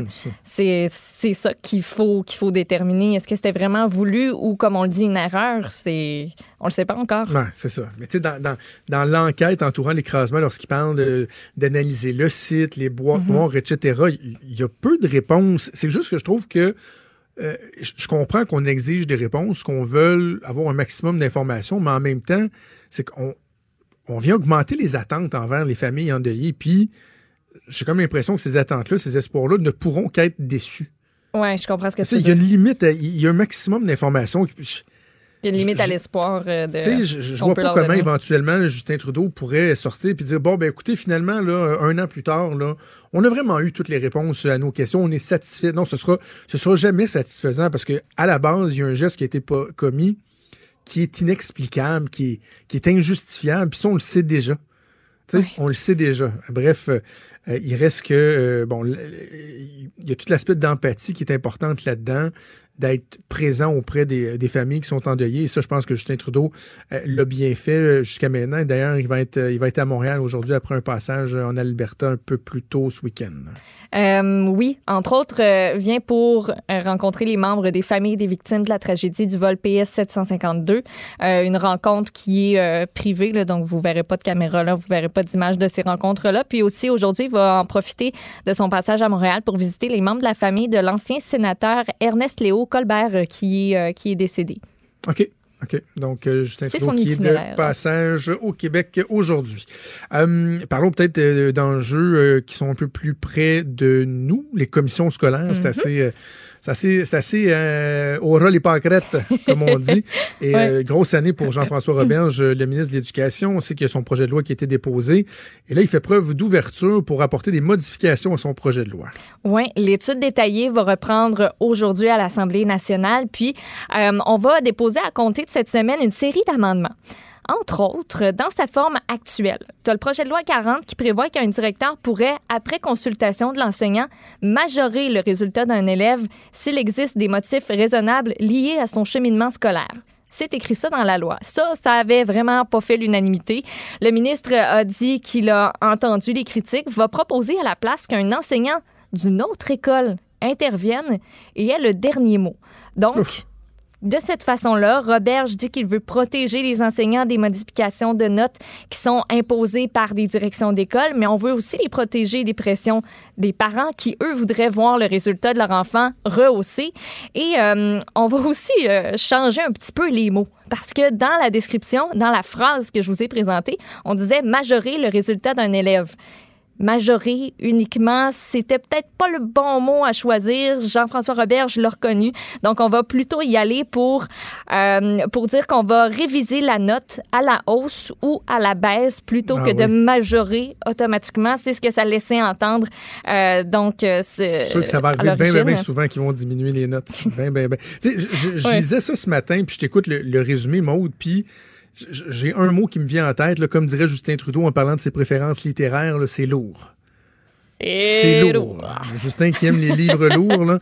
Euh, Jean-François Robert, j'aime loi. les, les- les mécaniques lourdes. Là, Hey, il y a un prof d'une autre école qui va être appelé, qui va analyser le dossier. Va-tu être dans la même commission complexe, scolaire ou ça va être à l'autre bout du Québec, c'est juste pour éviter là, que vraiment, les, pour les deux profs se connaissent pas pendant tout. Là? Tu sais, il me semble que c'est le prof qui devrait décider. Ouais. Et là, tu mets un genre de petit comité de révision en Mhm. place pour que l'élève ou les parents d'élèves puissent faire appel pour raison particulière. Parce que, tu sais, ça se peut un prof aussi qui a pris un élève en grippe, là. Ce sont des humains, là. Ça se pourrait. Ou même un prof qui ferait preuve d'un certain laxisme. Quoique là, je pense pas que les parents iraient à- devant un comité pour faire rappel du fait que la note a été euh, augmentée, là. Mais, ben, sais-tu quoi? Je te dis ça, puis de plus en plus, on entend parler de cas d'enfants. Puis il y en avait un euh, hier, un jeune qui souffre de dysphasie, qu'ils ont tellement pas voulu le faire redoubler que le jeune était rendu au secondaire, mais même pas capable de lire encore. Et dans bien des cas, puis moi, j'ai des gens que je connais, j'ai des connaissances qui vivent ça, qui ont déjà dit à l'école, c'est une bonne idée de le faire passer, tu sais, de, de, de, de s'arranger pour qu'il passe. Ça ferait peut-être du bien de rester une année, de, de rattraper les gens. Puis non, non, non, non, non, faut pas faire couler, faut pas faire couler. Ouais, pas faire couler à Euh, tout prix à un moment donné, ça a justement un prix, puis c'est l'élève qui le paye, puis pas de la bonne façon. Voilà, voilà. Donc, d'autres modifications par, euh, par M. Euh, le ministre? oui, euh, donc trois autres modifications, entre autres. Créer un lien entre les comités de parents qui sont composés d'un parent de chaque école desservie, les administrateurs dans les CA des centres de services. Tu sais, les centres de services, ça, c'est la nouvelle patente à gosse qui va remplacer les commissions scolaires. Euh, on veut aussi obliger les dix centres de services à communiquer avec les représentants municipaux, on dit sur une base régulière, pour assurer une cohésion. Par exemple, pour utiliser les ressources municipales. On veut aussi offrir une plus grande représentativité des régions dans les CA des centres de services. Euh, puis autre fait intéressant dans le dans l'entretien que euh, Monsieur Jean-François Roberge a eu avec euh, le journal, on euh, a abordé l'augmentation du salaire des enseignants ferme pas la porte à cette augmentation-là pour euh, tous les enseignants. Il a confirmé aussi son intention d'augmenter le salaire euh, des nouveaux enseignants à 50 000 Le premier échelon, présentement, 42 431 Et on voudrait aussi, de son côté, plus de flexibilité à l'intérieur des écoles pour une opération qu'il a baptisée Libérer le talent. Oui, C'est beau. j'aime ça. C'est beau. Mais non, mais j'adore. Pas au-delà du nom, l'intention, elle est très bonne. Oui, c'est en fait de rendre tout ça moins rigide, puis euh, d'avoir la possibilité du côté des enseignants de moduler leurs tâches en fonction de eux, ce qu'ils trouvent le plus important.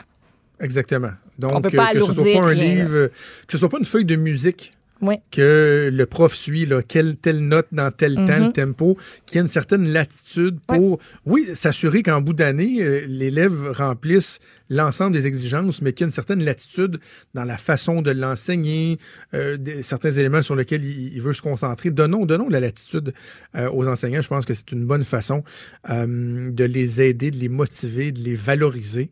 Et sinon, sur, de façon générale, même si je trouve qu'il y a certains éléments qui sont lourds dans ce qui est proposé par Jean-François Roberge, moi, j'apprécie le fait que le gouvernement se montre à l'écoute et dit, ben oui, OK, le projet de loi n'était pas parfait, il y avait moyen de le bonifier et arrive avec un, train de mesures. Évidemment, ça ne viendra pas satisfaire ceux qui voudraient carrément qu'on enlève l'aspect abolition des commissions scolaires, ceux qui veulent sauver leur job.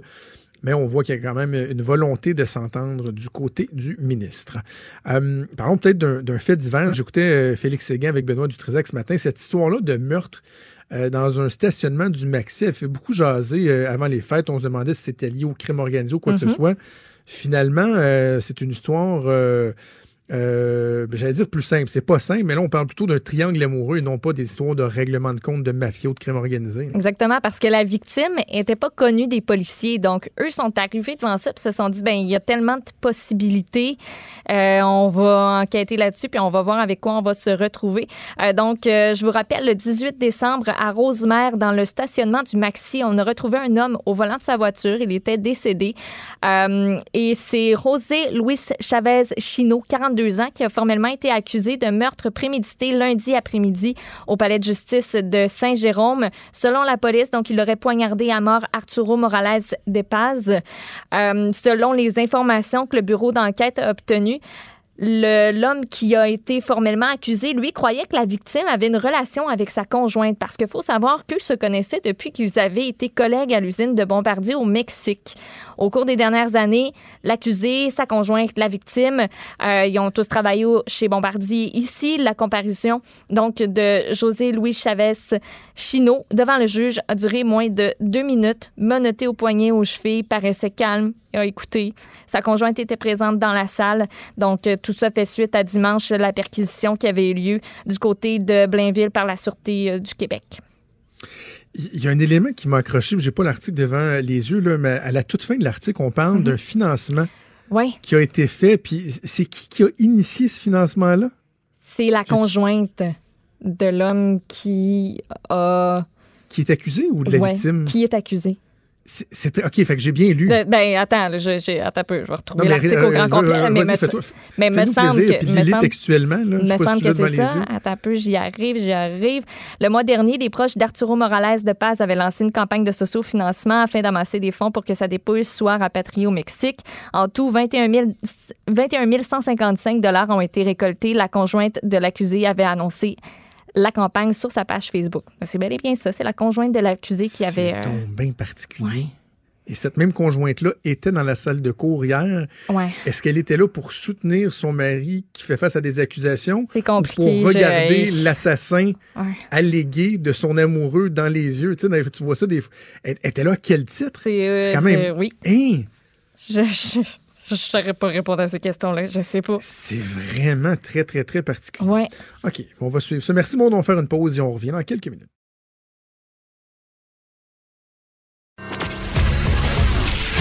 Il est franc et nuancé.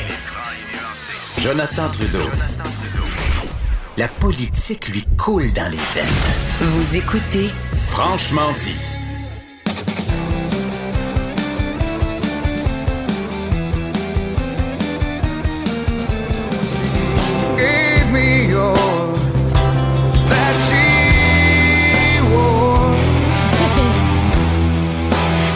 Ça me rappelle une douce chicane ce matin, ça. Ah oui, oui. douloureux. C'est oui, oui, un doux souvenir. euh, en fait, c'est euh, que ce matin, euh, je sais pas si tu as eu l'occasion d'entendre ça, Stéphane, mais euh, j'ai appelé dans du Trisac le matin pour me plaindre parce que dans la chronique culturelle euh, d'Anaïs Gertin-Lacroix, Anaïs disait à Benoît que Pearl Jam venait euh, au centre Vidéotron le 22 mars prochain. J'y serai, c'est mon groupe fétiche. Je les ai vus euh, quatre fois en show. Ma blonde et moi, on s'est embrassés pour la première fois au Centre Bell pendant Black dans le, le rappel et on ne s'est jamais laissé euh, par la suite depuis quoi, 16-17 ans. Euh, et là, Benoît qui s'insurgeait du fait que Pearl Jam n'allait pas à Montréal, qui venait juste à Québec. C'était bien épouvantable qu'on fasse ça à Montréal, comme si Québec méritait pas de voir un groupe euh, s'arrêter uniquement euh, chez, euh, chez eux dans, dans, dans la province. Euh, toi, est-ce que t'es, est-ce que ça te touche, ça, ça t'insulte de voir qu'un groupe passe par Québec sans aller vers Montréal? Ben moi, je soupçonne qu'on va annoncer une date parce qu'on il y a quand même entre le 22 et le 24 mars, il n'y a pas de spectacle d'annoncé pour Pearl Jam. Fait qu'on veut juste les faire sentir spécial, puis après ça, bam! Mais c'est On emmène au Centre Bell.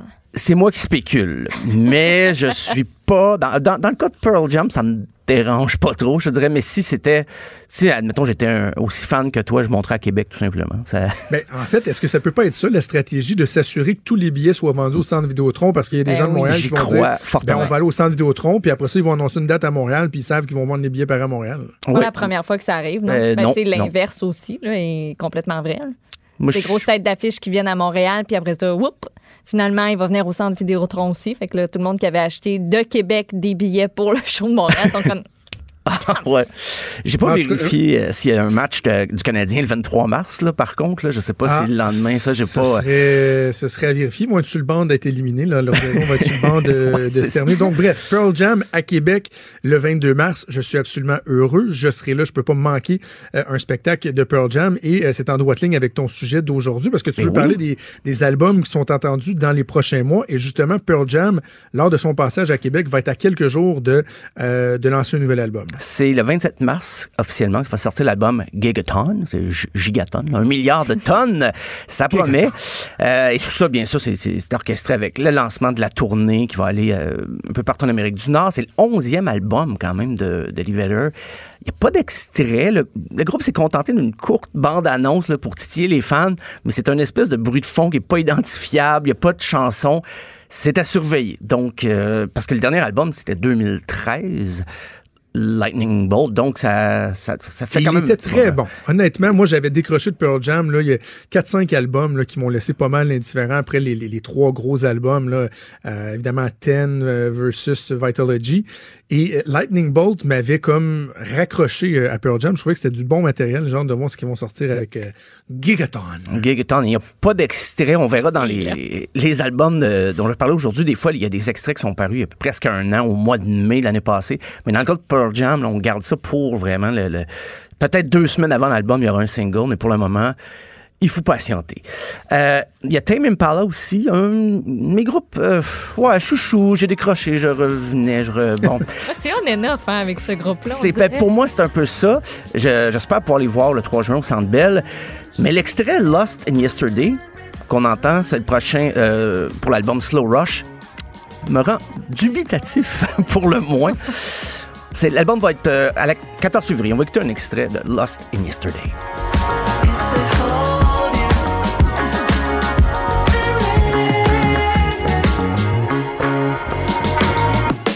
Some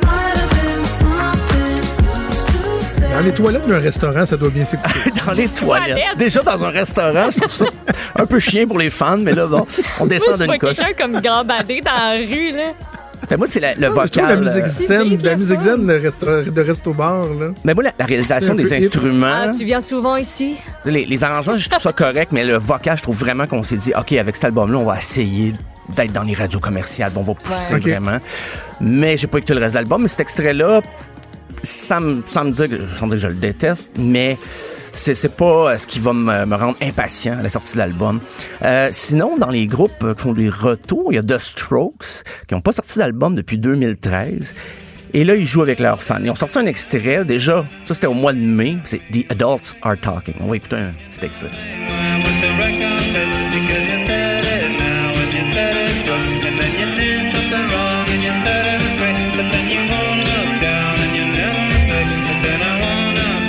Ça où, Jonathan? Ouais, c'est ça. Nous, Non, les toilettes d'un Ça, restaurant. je, ça, je l'écouterais, puis j'aurais envie d'apporter des ajustements à mon audio, là, tu sais, quand tu euh, t'arranges la bass, puis le, le, le, le, le- le tuning, là, le, le treble. Ah ouais. On, on dirait que le treble est mal ajusté. je trouve que ça sonne cacane un peu. Ben, je pense qu'ils veulent faire un espèce de retour à leur son d'origine parce que moi, je trouve que ça sonne vraiment comme l'album This Is It qui est sorti en 2001. Je trouve que c'est vraiment comme le- leurs premiers albums plus rudimentaires dans la structure des chansons. Après ça, ils sont un peu complexifiés, mais là, on dirait qu'ils sont revenus. Mais ils jouent au fou un peu avec leurs fans de Strokes parce que au mois d'octobre, ils disaient Ah, c'est beau, on, on a presque fini de mixer. Euh, ça devrait sortir bientôt. Mais il n'y a pas de date. Je parle des Strokes, je fais jouer une chanson. Je n'ai pas de date à annoncer et je suis certain que les membres du groupe n'en ont pas non plus. Mais ils ont fait un show le 31 décembre euh, à Brooklyn et ils, ont commencé à dire Ah, arrêtez de nous demander des vieilles tunes, on veut jouer des chansons de notre prochain album, mais sans donner trop de détails. Donc, euh, c'est à suivre. Euh, dans les gros retours, là, je vais encore plus loin. The Cure. Pourquoi Wow. pas The Cure après une douzaine d'albums, après avoir vu défiler euh, 80 membres autour de Robert Smith? Euh, en octobre dernier, on dit ah, OK, oui, la- l'album va sortir avant Noël, mais là, ça procrastine. Il n'y a pas de titre d'annoncé, pas d'extrait qui circule. Ça reste à voir. On est dans la grande nébuleuse. Mais Robert Smith, l'été passé, le pire, c'est qu'il disait Ah, je, je travaille pas juste sur un, un album, un nouvel album, je travaille sur trois en même temps et il n'y a rien qui est sorti de ça encore. C'est parce qu'ils font beaucoup de concerts euh, pour commémorer, mettons, le 30e anniversaire de tel album, tel album. Ils jouent intégralement tel album sur scène. Donc, euh, sont, très occupés quand même. Euh, Le look de Robert Smith, lui, il a- il a, pas compris qu'à un moment donné, tu peux faire évoluer ton look. Quand je regarde des photos de lui en ce moment sur, euh, sur Internet, c'est les cheveux, le maquillage, même affaire que dans les bonnes années de The Cure, mais euh, voilà. ah, il y, a- y des photos live, des fois, qui font un peu peur. Peut-être à, à l'Halloween, j'aurais pensé, mais bon. Euh, le prochain album, si vous n'avez pas entendu parler qu'il allait sortir au mois de mai, c'est que vous vivez dans une grotte ou quelque chose, c'est Weezer et son fameux Van Weezer. On va écouter l'album The End of the Game.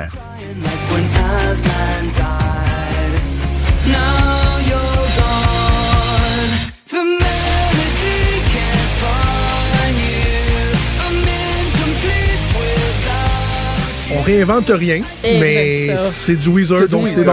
Oh oui, et C'est puis, bon. ben, tu sais, quand je dis, euh, OK, si vous n'avez pas entendu parler, vous venez dans une grotte, c'est peut-être ma perception qui est un peu biaisée par les algorithmes des médias sociaux parce que beaucoup de mes amis sont fans de Weezer depuis longtemps et tout ça.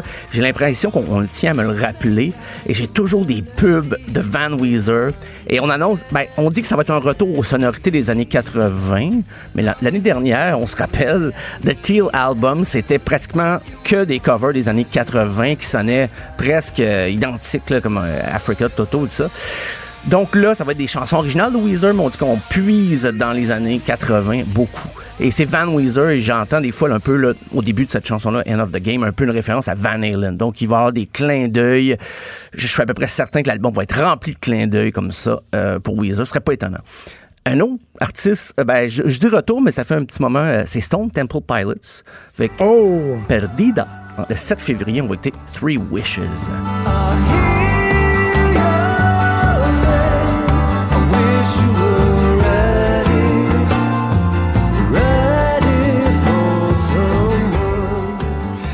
C'est. On a parlé des. euh, T'en as parlé la semaine Oui, dernière, je pense, oui. des groupes qui vont. euh, Poursuivre, euh, Tu sais, quand il y a un membre qui quitte, c'est plate, là. Sais, c'est toujours plate l'ombrage que les autres membres du groupe ont par rapport aux chanteurs, mais j'ai bien de la misère, moi, à retrouver l'authenticité d'un groupe quand c'est plus la même voix. Ouais. c'est déjà le deuxième album avec Jeff Gott et ça doit être difficile justement de, de- de confronter les fans parce que Stone Temple Pilots, quand même, même si leurs années de gloire, c'est les années 90, ils ont quand même connu du succès par la suite. Et c'est très, euh, j'ai l'impression que c'est tellement acoustique, ils veulent faire une cassure un peu avec le, le son plus grunge là, qui est caractérisé au début. Mais c'est c'est un, un beau défi qui, euh, le 7 février, va se dévo- dévoiler. Donc, euh, c'est l'album Perdida. Euh, encore dans les années 90, euh, c'est- Green Day. Ben, J'ai parlé de Green Day, Pearl Jam, Weezer. J'ai l'impression d'avoir euh, 23 ans. Euh, c'est la pièce euh, Father of All qu'on entend, qui est le dernier extrait de l'album.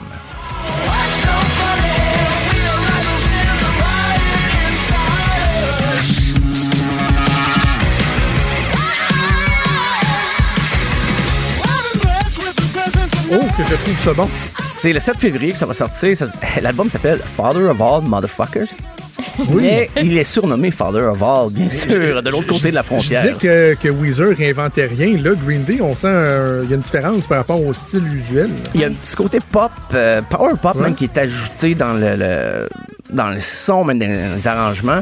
Euh, Il y a un extrait qui, sort le 16 janvier, la, la pièce Oh Yeah. J'ai malheureusement Green Day, euh, j'ai j'ai cherché s'il n'y avait pas des fuites et non. C'est donc le- l'extrait qu'on a, c'est le dernier, c'est Father of On va All. attendre. L'album va durer 26 minutes seulement, ce qui fait de ce futur album, Father of All Motherfuckers, l'album le plus court en carrière de Green Day. Donc, 20 c'est. Je pense. 26, là, mettons, je calcule dans ma tête, là. Pas une fille de maths, mais je calcule. Ça fait pas beaucoup de tunes? Ça fait pas beaucoup non. de tunes, et, mais je pense je sais qu'il. pas, là, je me semble qu'on est habitué, me semble d'en avoir un Ouais, petit mais à l'ère du streaming, là, t'as pas besoin Ça. d'avoir 12 tunes sur un album. Là. Mais je pense que les autres, ils vont en avoir des courtes. Ça va être euh, très punk, 10-12 punchy. tunes. Tu sais, parce que si tu compares ça, Jet Tull ont, ont déjà fait une chanson qui durait 26 minutes. Fait qu'avec Green Day, on est ailleurs complètement. Euh, plus près de nous, ben, Louis-Jean Cormier. Hein, ça fait un bout de temps qu'il en parle, mais il, il y a eu toutes sortes de projets. Déjà, il lançait la pièce Je me moi à l'automne. On un extrait. Je me moi et multiplie mes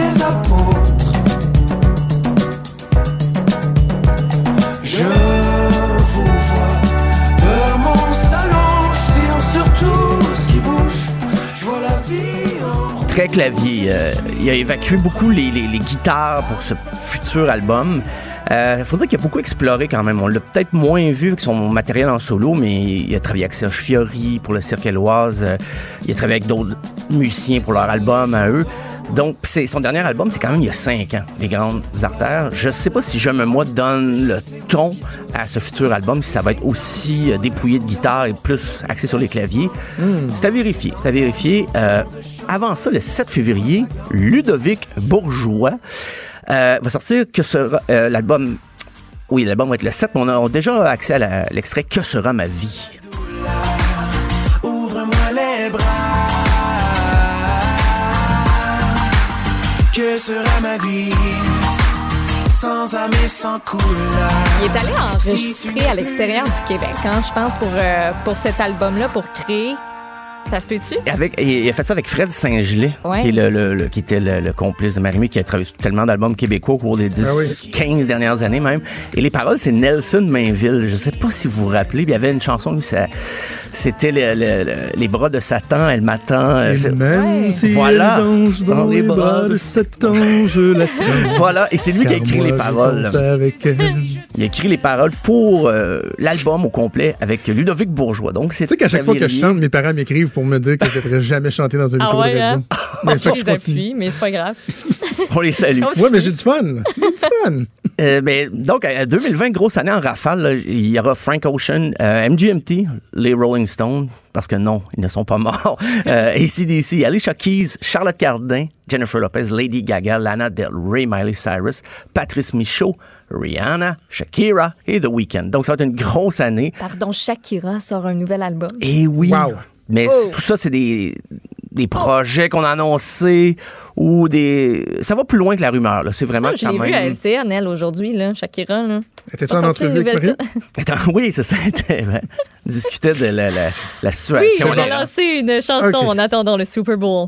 Bon, on va suivre ça. Euh, D'ailleurs, j'ai hâte d'entendre Mario à son émission tantôt parce que, tu sais, moi, je l'ai dans, dans ma face. On est en ondes en même temps. Il était à LCN. Je vois juste le titre en bas d'écran. Il a fait un édito euh, de 7-8 minutes qui s'appelait Le nouveau look de Trudeau. Ah. Fait que là, j'ai je viens d'écrire un message à Mario. J'ai vraiment hâte de réécouter puis t'écouter à Cube, savoir qu'est-ce que tu avais à dire pendant 8 minutes sur le pinch poivre et sel de, de- de Justin Trudeau. Donc, on écoutera ça Ouais. à 15h avec Mario. Stéphane, on se reparle demain. demain. Salut.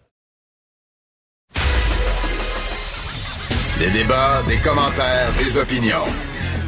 Ça, c'est franchement dit. Cube Radio. C'est la chronique de Joanie Gontier qui est en studio à Montréal avec Maude. Salut, Joanie. Salut Jonathan. Comment vas-tu? Ça va très bien, toi? Ça va bien, ça va bien. Écoute, tes deux sujets, euh, comme toujours, très, très, très intéressants.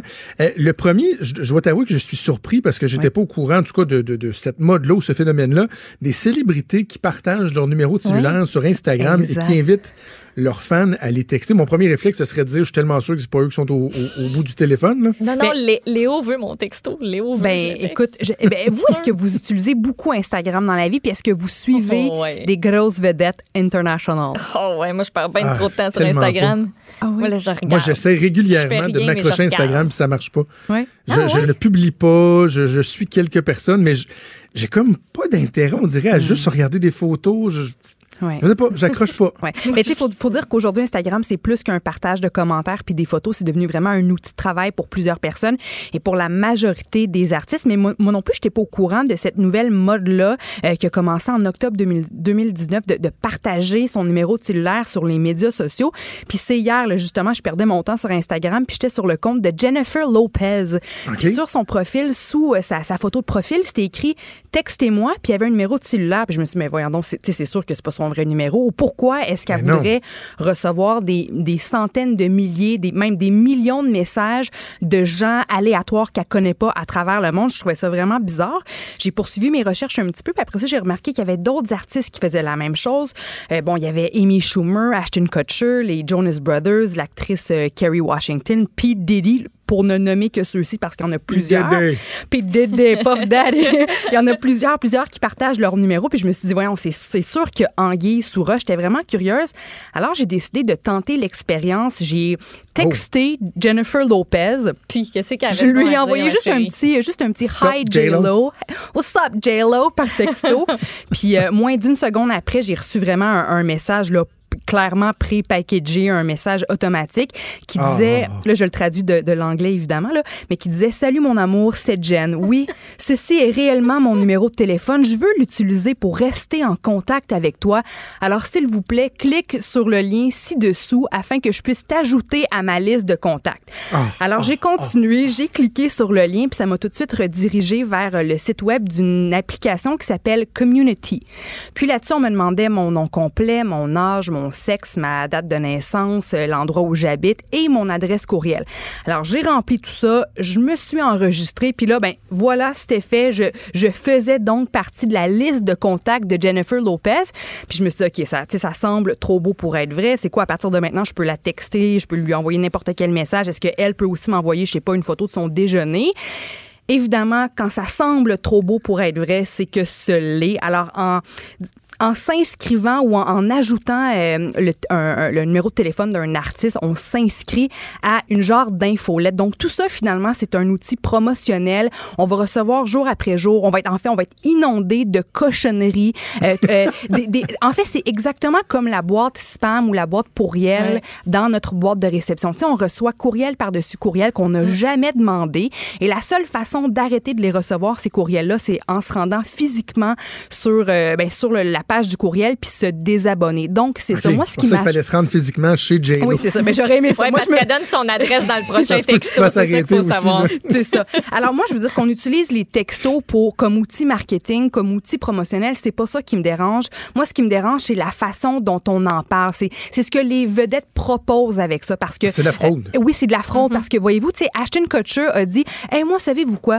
Je m'ennuie du temps où tu sais on communiquait pour de vrai entre euh, entre entre, entre nous. Alors, voici mon numéro de téléphone. N'hésitez pas, textez-moi, puis on va se parler. On, une vraie, une vraie de vraie connexion. Il y a même Amy Schumer qui a dit qu'elle voulait utiliser ça, ce, le, le texto, pour, pour vivre une expérience plus personnelle, plus personnelle avec ses abonnés, puis permettre aussi à son monde de pouvoir suivre tout ce qu'elle fait sur une base euh, quotidienne. Moi, c'est ça qui m'achale. On nous promet une, une, une connexion avec notre artiste préféré, puis dans les faits, tout ce qu'on va recevoir au bout du compte, c'est des cochonneries par-dessus. Ça, ça existe pas. Oui, c'est de la crap. Tu sais, euh, j'ai un concert telle date, ne manquez pas mon, mon film qui prend l'affiche dans deux semaines. Euh, je m'associe avec telle compagnie. N'oubliez pas d'acheter aussi votre nouveau euh, thé euh, amaigrissant. Tu sais, moi, c'est- ça qui me dérange énormément. Puis je me mets à la place d'une jeune fille de 17-18 ans qui tripe sur Jennifer Lopez, qui pense, elle, qu'elle va vraiment avoir une, une, une relation plus oui. privilégiée, plus spéciale, qu'elle va faire partie de ses contacts à J-Lo. Puis finalement, elle se fait inonder de cochonneries. Moi, c'est ça qui m'achale. C'est des. Vas-y, monte, vas-y. J'allais dire, tu sais, c'est des informations aussi que tu sais pas si eux vont les garder pour eux. là. C'est sûr qu'ils les gardent pas pour eux. Ben là, tu ont- leur donnes des c'est informations ça. super précieuses. Tu leur donnes ta date de naissance, ton adresse courriel. Ils savent d'où tu viens, quelque part Ah, dans oui, le c'est monde. précieux comme données pour, pour, pour d'autres Ouais. euh, pour d'autres offensives marketing par la ça suite, pour cher, d'autres applications. Oui, exact. Toi, Et justement, moi, je fais juste me dire, imagine si c'était un politicien ou un parti politique qui faisait ça. Mm. Imagine si François. Legault disait Hey, euh, je vous donne mon numéro de téléphone, textez-moi, puis vais donnez-moi toutes vos informations. Écoute, ça ferait un scandale épouvantable. Ça se ramasserait devant le DGE, il y aurait des accusations, il y aurait des amendes. Mais parce que c'est un artiste, il a le droit de frauder impunément les gens pour obtenir des informations, vendre ça à des compagnies. Je, je trouve ça. à- à- le mot scandaleux est comme pas trop fort. C'est pas Mais- anecdotique, c'est révoltant. C'est quoi, Joe? Je, je lisais justement un article là-dessus dans le New York Times. Puis, euh, il y, y a des comédiens qui vont dire non, non, regardez, je vais vous prouver que je réponds réellement au texto. Mais oui, peut-être qu'il y a une personne sur 10 millions qui va recevoir un message plus authentique d'un artiste, mais on s'entend que ça arrive très peu fréquemment. Puis que c'est, une fois sur, sur 300 000, 1 million. Donc, oui, moi, je suis d'accord avec toi, c'est de la fraude. Et justement, dans, le New- dans le New York Times, on disait que peut-être qu'éventuellement, on allait pouvoir transférer ça aussi euh, à la sphère politique, puis que des politiciens allaient pouvoir euh, littéralement euh, te texter des affaires à gauche, à droite Ah, pendant oui. une période d'élection. Mais est-ce que vous savez pourquoi les artistes commencent à utiliser les textos plutôt que de rester dans l'univers des médias sociaux pour leur contenu professionnel? Parce que je me suis posé la question. Euh, Est-ce que c'est à cause des algorithmes? oui, c'est à cause des algorithmes. Yes! Bonne réponse, Ah, bonne oui. réponse. C'est que les vedettes Ouais. commencent à se plaindre que leur contenu n'est pas assez vu sur les médias sociaux. Je vais encore prendre l'exemple de Jennifer Lopez. Tu moi, je la suis, J-Lo, là, OK? Mais si je vais pas physiquement sur son profil Instagram, jamais je vais voir passer ses stories dans mon feed. Jamais je vais voir, je vais voir passer une photo dans mon fil statique, euh, dans, dans son fil statique Instagram. Puis l'algo- l'algorithme est ainsi fait. Donc, sur ces 109 millions d'abonnés, il y en a peut-être juste 300 000, 400 000, peut-être 1 million de gens qui vont voir sa stories, mais on s'entend qu'on est, on est loin du 109 millions.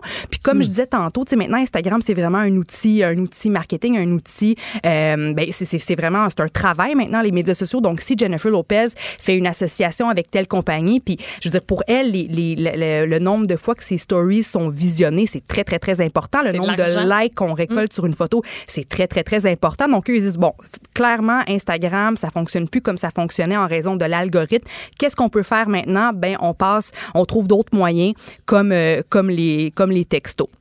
Tout ça, ça me fait penser à cette nouvelle façon de faire du marketing, à, cette, à, cette, à ce nouvel univers euh, publicitaire, parce que maintenant, on le sait très bien qu'il y a de moins en moins de, de pubs qui s'en vont directement à la télé ou dans les magazines écrits. On se dirige vraiment plus sur Internet et même de plus en plus sur les médias sociaux. On fait passer nos messages par des artistes et par des influenceurs. Alors, vous, là, mettons, là, le marketing euh, d'influence, les, les pubs qui, qui, sont, euh, qui sont transmises par les influenceurs, est-ce que ça vous irrite? Comment vous, vous, vous, vous recevez tout ça, vous? Hmm, j'en, suis. J'en Oui. suis des influenceurs, influenceuses, des fois pour les mauvaises raisons. Vraiment, là. J'ai rien à retirer de ces personnes-là, absolument pas. Puis quand ils font la promotion d'un produit, moi, ça m'a toujours. Ce qui m'a frappé, là, c'est une fille que je suivais qui, pendant des mois, a fait la promotion d'un produit.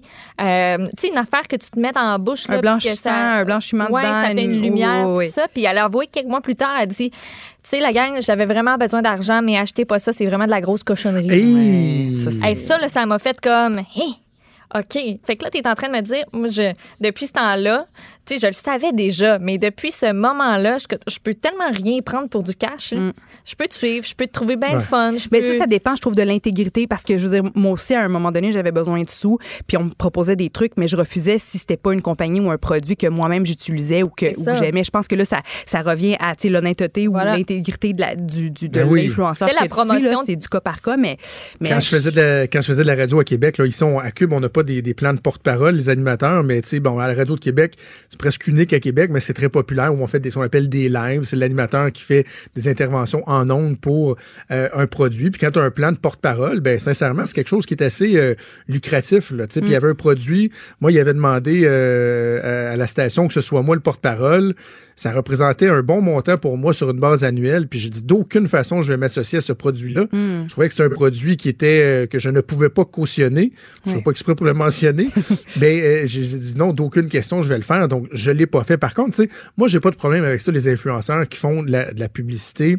Euh, qui font partie d'opérations marketing. La seule chose que je demande, c'est que ce soit transparent. Puis je pense que de plus en plus, euh, c'est le cas. Moi, dans, dans, dans, dans les, des personnes que je considère des amis et qui ont des partenariats comme ceux- ceux- ceux-là, Joanie t'en fait partie. Ouais. Il y a Annie Soleil aussi, euh, Proto, euh, qui le fait. Puis c'est mentionné, tu sais, c'est- c'est dit partenariat ça, avec campagne. Moi, j'ai pas de problème avec ça. Tu sais, le marketing, il est partout autour de nous. On peut pas s'immuniser euh, contre ça en autant qu'on sache que la personne, il y a, un- il y a un, il y a un vo- un volet de, de marketing au travers de ça. J'ai pas de problème avec Ouais. ça. Et moi, je me suis fait critiquer sévèrement. Justement, j'ai quelques publicités sur mon compte Instagram. Les dernières, c'était avec Coca-Cola, mais on s'entend Oui. que mon compte Instagram n'est pas bourré de, de publicité. Euh, puis je recevais un message de quelqu'un qui me disait, ben, de quelques personnes qui me disaient, tu sais, moi, je, je- on t'a connu à la télévision, on aimait te suivre dans ton quotidien, on aimait voir, tu sais, où est-ce que tu allais au niveau professionnel, mais là, de voir que tu fais des publicités, quelle déception. Puis, tu sais, j'ai reçu quelques messages comme ça. Puis moi, ce que je leur répondais, c'est, quelle est la différence entre, entre une publicité, entre Martin Matt qui vend des, des, des, des légumes pour le maxi à la télé, puis Marie-Pierre Morin qui vend des bobettes sur Instagram ou qui vend un char sur Instagram, dans le sens que c'est de la publicité, c'est la même chose qu'à la télévision. À la télévision, quand on, on- on te présente une pub que t'aimes pas, tu as le droit de changer de poste, tu as le droit Ben oui. d'éteindre ta télévision. Et sur Instagram, si t'aimes pas ma publicité, tu as le droit de swiper, scroller, te d'arrêter de te désabonner à moi. Arrêtez de me suivre, exactement. Je veux dire, il n'y a aucune différence. C'est juste que, que c'est la plateforme qui change, c'est le médium qui change. Mais une pub à la télé, le Coca-Cola, ou une pub à la télé, Instagram, ou une photo, ou une story, c'est c'est essentiellement la même, la même affaire. Moi, je gagne mon, ma vie comme ça en faisant, j'ai fait une, une pub télé pour le parc Safari, j'ai fait une pub Coke pour mon Instagram. Il n'y en a pas de différence et tu as le droit de changer de poste, tu as le droit de te désabonner. Donc, moi, c'est un petit peu ce que je répondais. Mais oui, je suis d'accord avec toi. Il faut toujours rester le plus, le plus authentique et transparent possible quand on accepte ce type Oui. de contrat. Voilà. Il me reste combien de temps, Joe, à peu Il près? nous reste euh, 4-5 minutes. Je veux absolument qu'on parle de ton autre sujet, Oui. un, euh, une législation que veut faire passer un, un sénateur du Vermont. Exactement, c'est John euh, Rogers, donc sénateur démocrate, qui a proposé un projet de loi euh, qui vise à, à- à interdire, à criminaliser en quelque sorte l'usage d'un téléphone cellulaire chez les moins de 21 ans, parce que, Hey! à son avis, le téléphone cellulaire, ben, ce serait aussi dangereux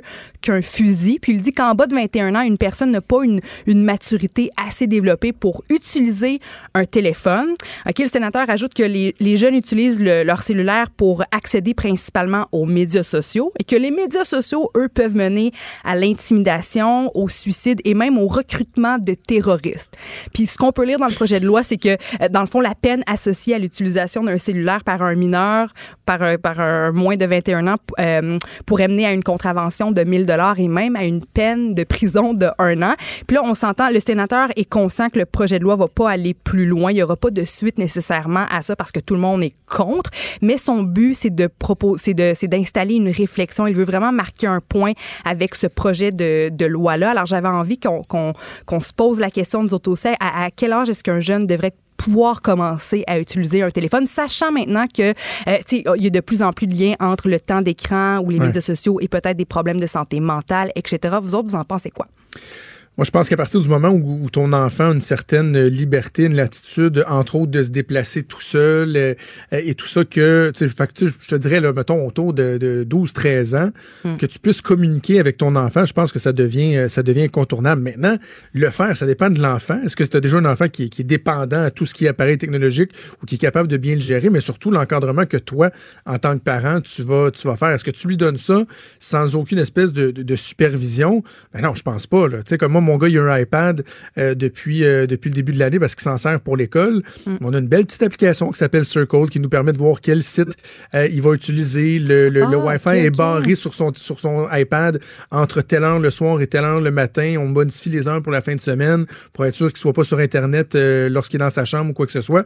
Le parent a une responsabilité, mais en même temps, tu peux pas non plus te fermer totalement à- à- aux, aux réalités technologiques. là. Exact. OK, ben tu vois, ça, ça me rassure parce que je savais pas ça. Puis je me disais, bon, moi, si j'avais une fille de 14 ans, tu sais, je voudrais pas qu'elle passe son temps à l'école sur euh, Instagram, sur les médias sociaux. Je voudrais aussi garder euh, un œil sur, sur les sites Internet qu'elle consulte. Tu sais, je voudrais vraiment pas que ça, que ça mine Mais les non, autres aspects de sa vie, mais je savais pas qu'il y avait ces possibilités-là là, pour le parent de, de- Ah oui. d'encadrer l'utilisation du, du cellulaire. Donc ça, tu vois, ça me rassure. Alors je me demande pourquoi le- ce sénateur-là veut interdire carrément l'utilisation des Une cellulaires quand il y a ces, ces balises-là ou ces, ces ressources-là les parents. It's the devil, Joanny. C'est pire qu'un Et- gun, voyons. On Tronche de vainqueur, d'ailleurs. J'ai tapé son nom. là. Il y a Ah vraiment ouais? une tronche de Ouais. vainqueur, le Ouais. sénateur euh, John Rogers. Mais c'est ça. Je pense que chaque parent doit euh, y aller de, de, de, de son jugement.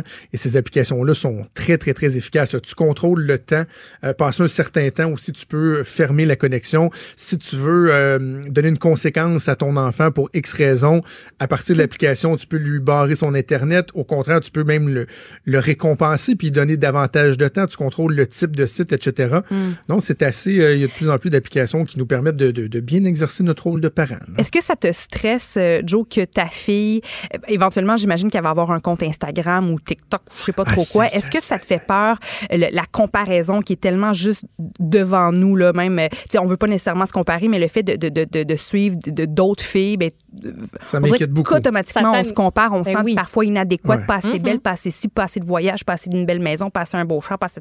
Est-ce que toi, ça te stresse, ça? Absolument. Ça me mortifie. Ouais. Ça me mortifie de savoir que ma, ma fille va grandir de- dans cet univers-là. Puis je pense qu'on va, on va essayer de, de l'encadrer. Puis mon garçon aussi, là, je veux dire, c'est pas seulement euh, les, Mm. Les filles, même si on comprend raison. que les filles, des fois, sont, sont un peu plus visées par bon, le, le- le- le culte du corps. Et, Mm. Eh euh, oui, et parce tout que ça, présentement, euh, ta fille, là, elle sait pas que Kylie Jenner a rendu ça à mode, les grosses babines. Là. Elle n'a pas le goût présentement d'avoir des grosses babines.